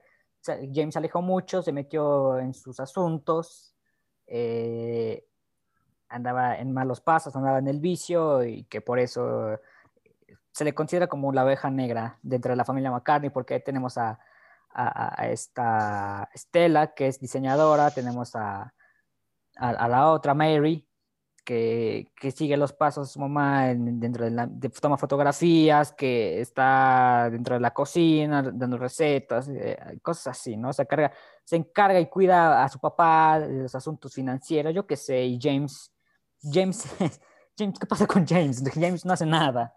No, James, la nada misma. No, no, para mí James no. No, no, porque musicalmente encima no, no pasa nada, ¿no? O sea, no. Nunca me entero si está tocando en vivo, si no toca, si está grabando, si, hay- si él tiene un público, tiene su propio público que siga James. O somos nosotros que escuchamos los discos porque es el hijo de. De Paul, sí. No, no, no sé, pobre James, digo, es el que me- es el que peor la está pasando de todo esto en realidad, ¿no? Sí, no, Debe no ser duro para él. Sí, sí, sí. Un abrazo, James. Sí, Ojalá- luego, no sé, ah, perdón. No, no, adelante. Ah, sí, te iba a decir que aparte, por ejemplo, cuando luego hacían sus reuniones familiares, ¿no? Es que tomaban fotos y eso, Sí. y todos felices, pero él se veía así como que incómodo. Veía su cara y era como una risa, una sonrisa Forzada. como fingida, forzada, no sé, como que se sentía incómodo en esa situación. A lo mejor porque, pues no deja de ser que, pues es hijo de Paul y a lo mejor no del ancho, o no sé. Mm. Bueno, pues bueno, ojalá algo sepamos, una mínima señal de vida que de James, que está bien, Sí. o, o que está en casa, o que está en algún lugar, o haciendo cualquier cosa. O que, Por que favor, ponga, que ponga una tienda, una panadería, algo, que sepamos algo de James, porque es, es raro, James, no saber Sí. nada de James. James, si venís a Discord te hago administrador. Dale, vení. al Discord de Radio Border con Rufo. Sí, sí. Nivel RAM, nivel RAM. Nivel, Nivel ra- rap, nivel James. Nivel nivel James. James, sí. Hay que tener un nivel James, ¿eh? Sí. Bueno, la siguiente teoría Admin es... La siguiente teoría habla sobre de que Paul hizo a propósito lo del incidente de Japón, ya que estaba harto de terminar eh, con Wings lo más pronto posible. Qué curioso, ¿no? Qué ironía que, que la banda que lo volvió a traer a, de un cierto modo, a, a- a los reflectores, eh, que, le- que atrajera atención del público y de la gente, de pronto se volvió su perdición, ¿no? Que, no sé qué habrá pasado con Wings, que bueno, Wings Mm. tuvo sus, sus rotaciones, iban y venían. Hay- Hay una teoría también más oscura de la verdadera razón de la separación de los Wings, pero no, yo creo que esto es falso. Yo fue, fue una rara coincidencia y fue, fue mala suerte de Paul que lo hayan agarrado con, con marihuana en el aeropuerto. Y aparte hubo varios factores más de la disolución de Wings. McCartney ya estaba enfocando su visión del McCartney 2 sin tomar en cuenta a los demás integrantes. eh, no sé. No, no sé, pero es una teoría que, que, que- mucha gente dice. eh, igual en los foros, fans, este igual me lo pasaron por el grupo de la New Way, que ellos conocen la teoría de que Paul hizo a propósito el incidente de Japón. No hay tanta historia. Es raro, es jugada. Esa teoría es como. Esa estrategia es, es jugada. O sea, es muy jugada. No, no, no creo, no. Lo dudo. Sí, sí, también. Lo dudo. Y le vino bien. un poco por- lógica, ¿eh? por otra parte. ¿En serio? ¿Vos sos capaz de hacer algo así? ¿De que te metan preso en un país como Japón? Mm, Claro, ¿no? Aparte como que no Bueno, tiene, claro. no tiene Eh, coherencia, ¿no? Me voy a ir a la cárcel 10 días para terminar con mi banda. No. Sí, ¿no es más fácil llamar y decir, chicos, se terminó? Sí, no es más sencillo pasar. Dio el fonazo a la, a la policía japonesa. Oigan, ¿qué creen que tengo aquí este marihuana? Deténganme, por favor. Tírame Vamos paro, ¿no? Tírame paro, ¿no? Claro. Me quiero, me quiero separar de mi banda, así que voy a meter eh, marihuana en mi maletita y me meto ustedes a la cárcel, ¿va? Pues va, entra, dice. Y los fanáticos de, de los Claro, Beatles bueno, no- dicen, fue Yoko, fue Yoko. ¿Viste? Siempre fue Yoko. Entonces, Sí, sí, sí. ay, chicos, aburren estos fanáticos de los Beatles. ¿Cómo aburren? Fue Yoko, fue Yoko. Basta con Yoko, dejen a Yoko tranquila. Claro. Bueno, la siguiente teoría, esta nos sí, las sí. mandó. No, la- no, no, es verdad, tienen razón. Sí, la siguiente teoría nos las mandó nuestro amigo Allen. Allen, saludos. Eh, igual, esa teoría es absurda. eh, Gracias. de, gente, de gente enferma. Súper mala teoría, pero bueno. Eh, se dice por ahí de que Paul Lance, McCartney. lance. Se dice por ahí de que Paul McCartney es nazi y se alimenta de pequeños animales para beber su sangre y rejuvenecer. Pero pará, eh, ¿Qué? Sí, yo no tal- puedo creer que lo agregaste en la lista eso. ¿Cómo lo filtraste de, de una? No, es que Esto es a- a- Ale me pasó la, imagen. Ajá, sí. eh, Es que Ale me pasó la imagen de, la- de una página de, de, de antinazis que siguen supuestamente a, a celebridades que supuestamente lo son y que, y que, que, que hacen lo- esos- esas celebridades nazis. Y supuestamente eh, esa página dice que, que, que Paul este, eh, mata animalitos, bebe su sangre y rejuvenece. ¿Ustedes ven a Paul McCartney joven actualmente? Por supuesto que no, es, es- es absurdo. Esa teoría está tan fumada. Más. claro. Está tan fumada, más fumada que. El 79. Claro, claro, claro. La- eso es, es la hierba de Japón. La hierba de. Japón. Y sale la teoría. No, se dice que tiene a Ruperto encerrado en su mansión y le pega todas las noches. Claro. Sí, ese, de ese tipo de teorías, sí, sí, sí. Linda no murió, está atada en cadenas en un sótano. Fíjate, fíjate No. que encontré otra, este, esa no la incluí, porque sí, esa sí me pareció tonta. Esa la, la agregué por mame, por, por, por reírnos un ratito, ¿no? Pero había una más, una más tonta que decía que Paul McCartney le había provocado el cáncer de mama linda. O sea, ¿cómo, cómo le vas a provocar? ¿Cómo le vas a provocar el cáncer a alguien, no? hombre, no. No, no. Aparte, esta, esta la de Paul McCartney es nazi, eh, la agregué porque hay un contexto, pero cuando yo vi esa de, en un iceberg de los Beatles igual, de, que decía, Paul McCartney le provocó a Linda McCartney el cáncer, ¿y cuál es el contexto? ¿Por qué lo dices? No nada más es poner por poner, ¿no? O sea, Sí, no, Es no. como McCartney le provoca el cáncer. Fuente, la del parque. sí, claro. Claro, Fuentes de Ortiz o algo así, alguna eh, fuente, fuente, fuente me lo, me lo contó el plomero o algo así, ¿no? Miami me lo confirmó. Eso, eso, eso, Miami me lo confirmó, sí. No, es absurdo esta teoría. Pero es de, cae de lo, de, de lo profundo porque, pues, eh, Paul McCartney es nazi, según acá. De seguro lo inventaron los del Ku Klux Klan. O los, sí, o no sé, yo qué sé. Son Fue personas. Yoko. Son fue Yoko. Fue yo. Ahí fue Yoko. Es más, Yoko está en silla de rueda porque McCartney la empujó eh, por las escaleras en una entrega de premio. Claro, sí. Bueno, Ruperto es el gángster que lo hizo. claro, claro, claro. Sí. Duerme con Paul, Ruperto. Juntos, duermen. Hace años. Claro, pero esta, esta gente inventa historias porque no tiene nada que hacer con su vida, son personas racistas que, que nada más buscan joder por joder. eh, y ya está, nada más. Eh, aquí sí había un contexto, eh, lo contamos, obviamente esto es falso, chicos, no se lo crean por nada del mundo. Y, y bueno, para cerrar el nivel 6, eh, está la teoría de que Paul McCartney en realidad no murió, se retiró y fue sustituido y vive actualmente en la calle de su infancia no en la misma casa donde creció, sino en otra calle, en otra casa, pero en la misma calle. Y supuestamente hay un video por ahí en internet eh, de turistas que van a ver a, a la casa de Paul y de repente te encuentran con el verdadero Paul, totalmente cambiado, más delgado, más, más eh, ruco, por así decirlo. Eh, el contexto de esta historia está supuestamente de que Paul McCartney se interesó más por, los, por asuntos financieros, dedicarse, no sé, a- la vida hogareña y que simplemente se cansó, o también dice por ahí de que eh, hu- hubo una pelea muy fuerte con los Beatles y que dijo, Paul McCartney, ¿saben qué? Yo me bajo de este barco, pero como ya eran muy grandes, dijeron, bueno, no te, no te, va- no te puedes ir tan fácil y, y, bueno, ya que se fue, hay que buscar un reemplazo idéntico, William Campbell. Eh, eso se basa supuestamente en la teoría de que Paul McCartney realmente no está muerto, simplemente se retiró y fue sustituido por otra persona y que vive en la calle de su infancia, en otra casa, no en donde creció, en otra casa. Ah, Creo yo vi ese video. Sí, tú me, lo tú me lo pasaste, de hecho. No, yo te pasé otro. Ese, ese no. sí. No, no, creo que no te lo pasé a ti. Creo que no te lo pasé más bien. Pero No, ahorita estoy como que haciendo memoria. Ya tiene tiempo que lo vi. Y, y sí se parece, más o menos. O sea, como que da cierto parecido a Paul.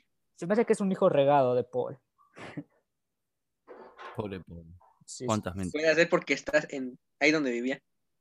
sí, sí, a lo mejor sí, sí. Y puede ser un familiar, ¿no? Si los McCartney, ahí debe haber varios McCartney dando vuelta por ahí. Ay, sí, uno se pone a jugar. Voy a jugar que soy McCartney, ¿no? Voy a inventar la, la teoría. Voy a hacerle la maldad al tío, al tío McCartney. Pero bueno. Y bueno, chicos, finalmente hemos llegado al último nivel, al nivel desconocido. Miedo.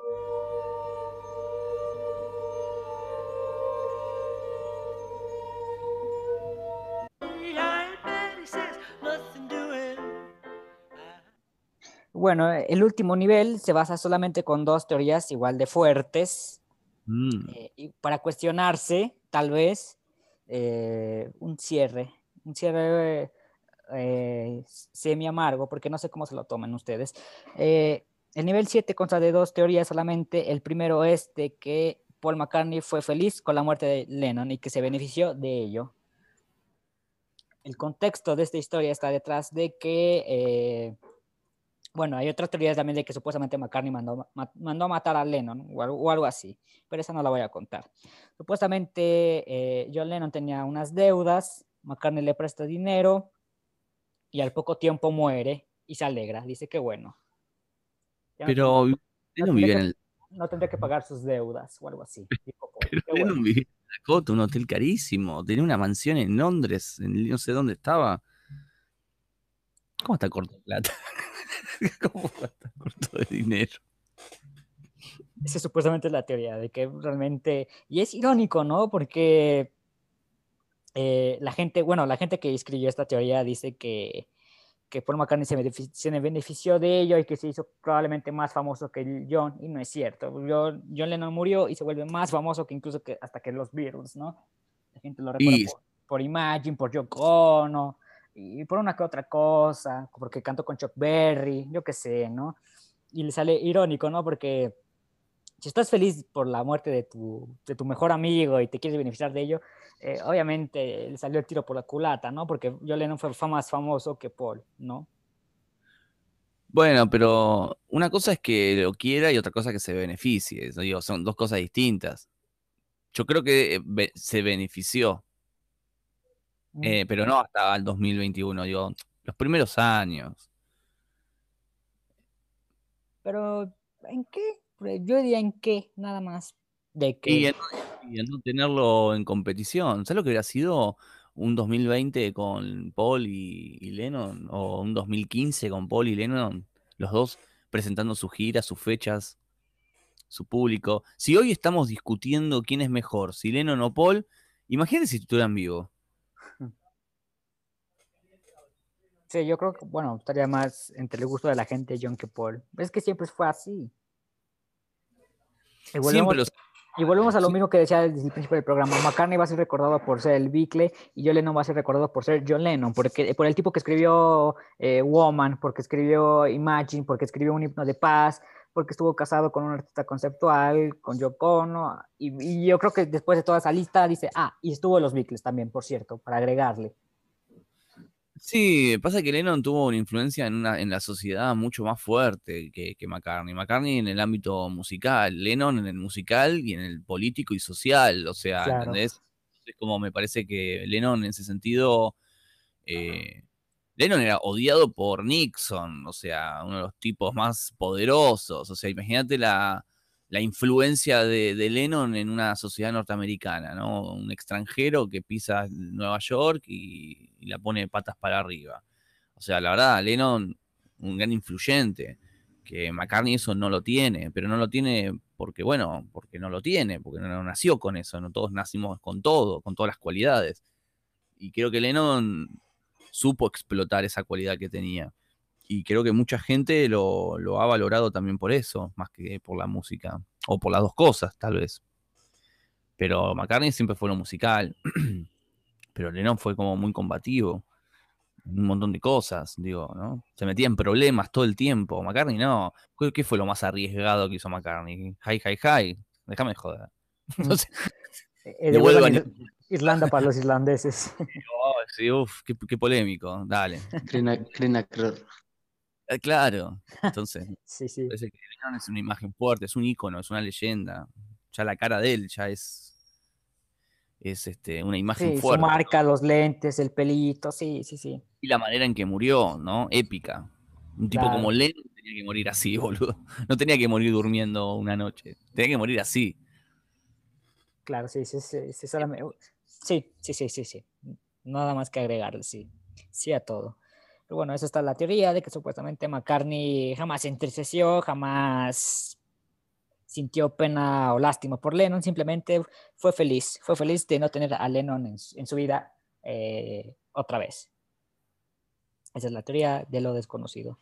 La última teoría que tenemos eh, hace ratito hablábamos de que Wings hizo toda una maniobra para que, que terminara con Wings lo más pronto posible, metiendo marihuana en su maleta en Japón. Bueno, acá otra teoría dice que la verdadera razón por la que Wings terminó fue por supuesta infidelidad de Lina McCartney con Danny Lane.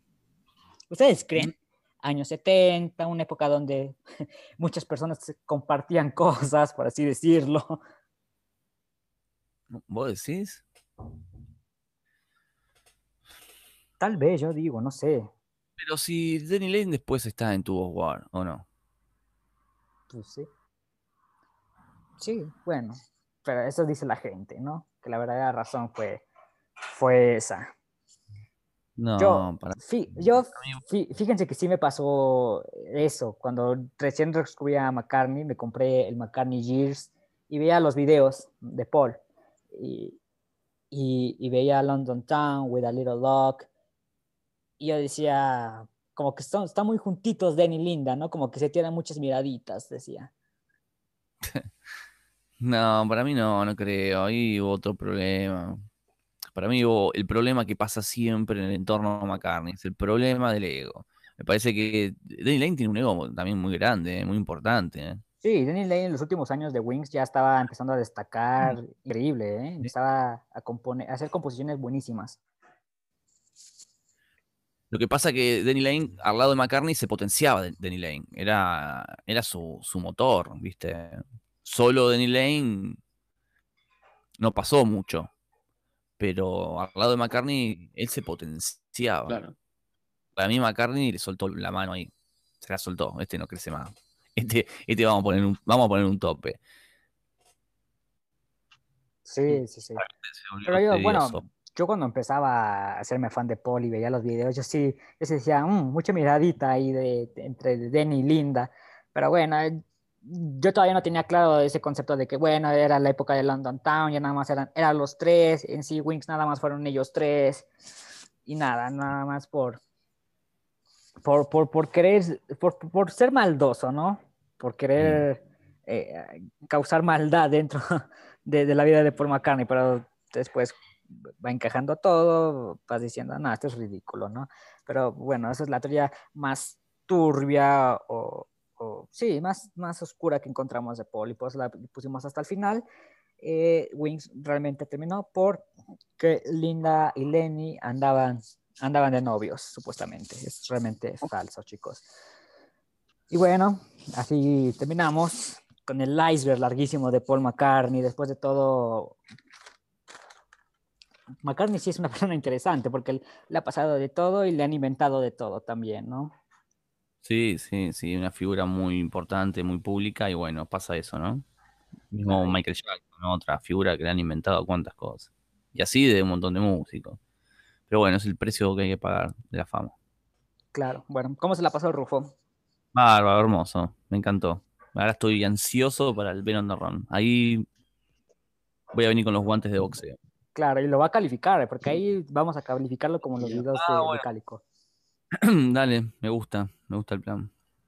Pero bueno, Rufo, muchas gracias por acompañarnos. Eh, su, su transacción por, por el presupuesto que nos gastamos en traerlo a usted va a llegarle muy pronto. No, Neil ya me lo depositó, gracias Neil, me, me olvidé de decirte. Eh, Durante el programa me lo depositó, gracias, gracias. Ah, muy bien, perfecto. Bueno, pues, De nada, de nada. De Ah, palabras. Bueno, pues nosotros tomamos el iceberg de Paul. Nosotros vimos que ninguna página de fans o, o en cualquier lado vimos que no habían armado este famoso meme, nosotros quisimos armarlo y creo que nos quedó bastante bien, no con teorías turbias como la del Grande Fauto, la de Michael Jackson o Lady Gaga o yo qué sé, pero eh, armamos un lindo, un lindo muro, iceberg, Mm. bueno, de, de teorías leves, unas absurdas, unas realmente... Nos tocó eh, teorías más para confirmar y otras más para reírnos, muy poquitas. Y está bien, me, me gustó cómo quedó el iceberg. Eh, si usted conoce otra, por favor, hágamelo saber en arroba checkmañoway en Instagram y en Twitter, por favor. Nuevamente agradecemos a Rufo y Anonymous, que Anonymous se fue, se despidió, no dijo ni adiós ni nada, simplemente dijo, ¿saben qué? Yo me voy, me largo de aquí. Dijo, Calico Sky rifa más que Check My New Wave. Bueno, gracias. Gracias, gracias, Rufito. Y lo esperamos en el Band of the Rum para que se pelee con. Neil, se agarre. Se agarre a, a trompadas con Neil. Y bueno, Va a ser la pelea del siglo. la pelea del Los guantes de boxeo ahí preparados. Claro, vayan, Sí. vayan, vayan preparando sus argumentos porque va a estar fuerte. Y gracias a usted, ah, querido oyentes, eh, podcast escucha o como se le llamen a esas personas. Gracias a usted por aguantar estas dos horas hablando de teorías, mitos, verdades, falsedades, falacias de Paul McCartney. Yo soy David Camacho y nos vemos hasta la próxima.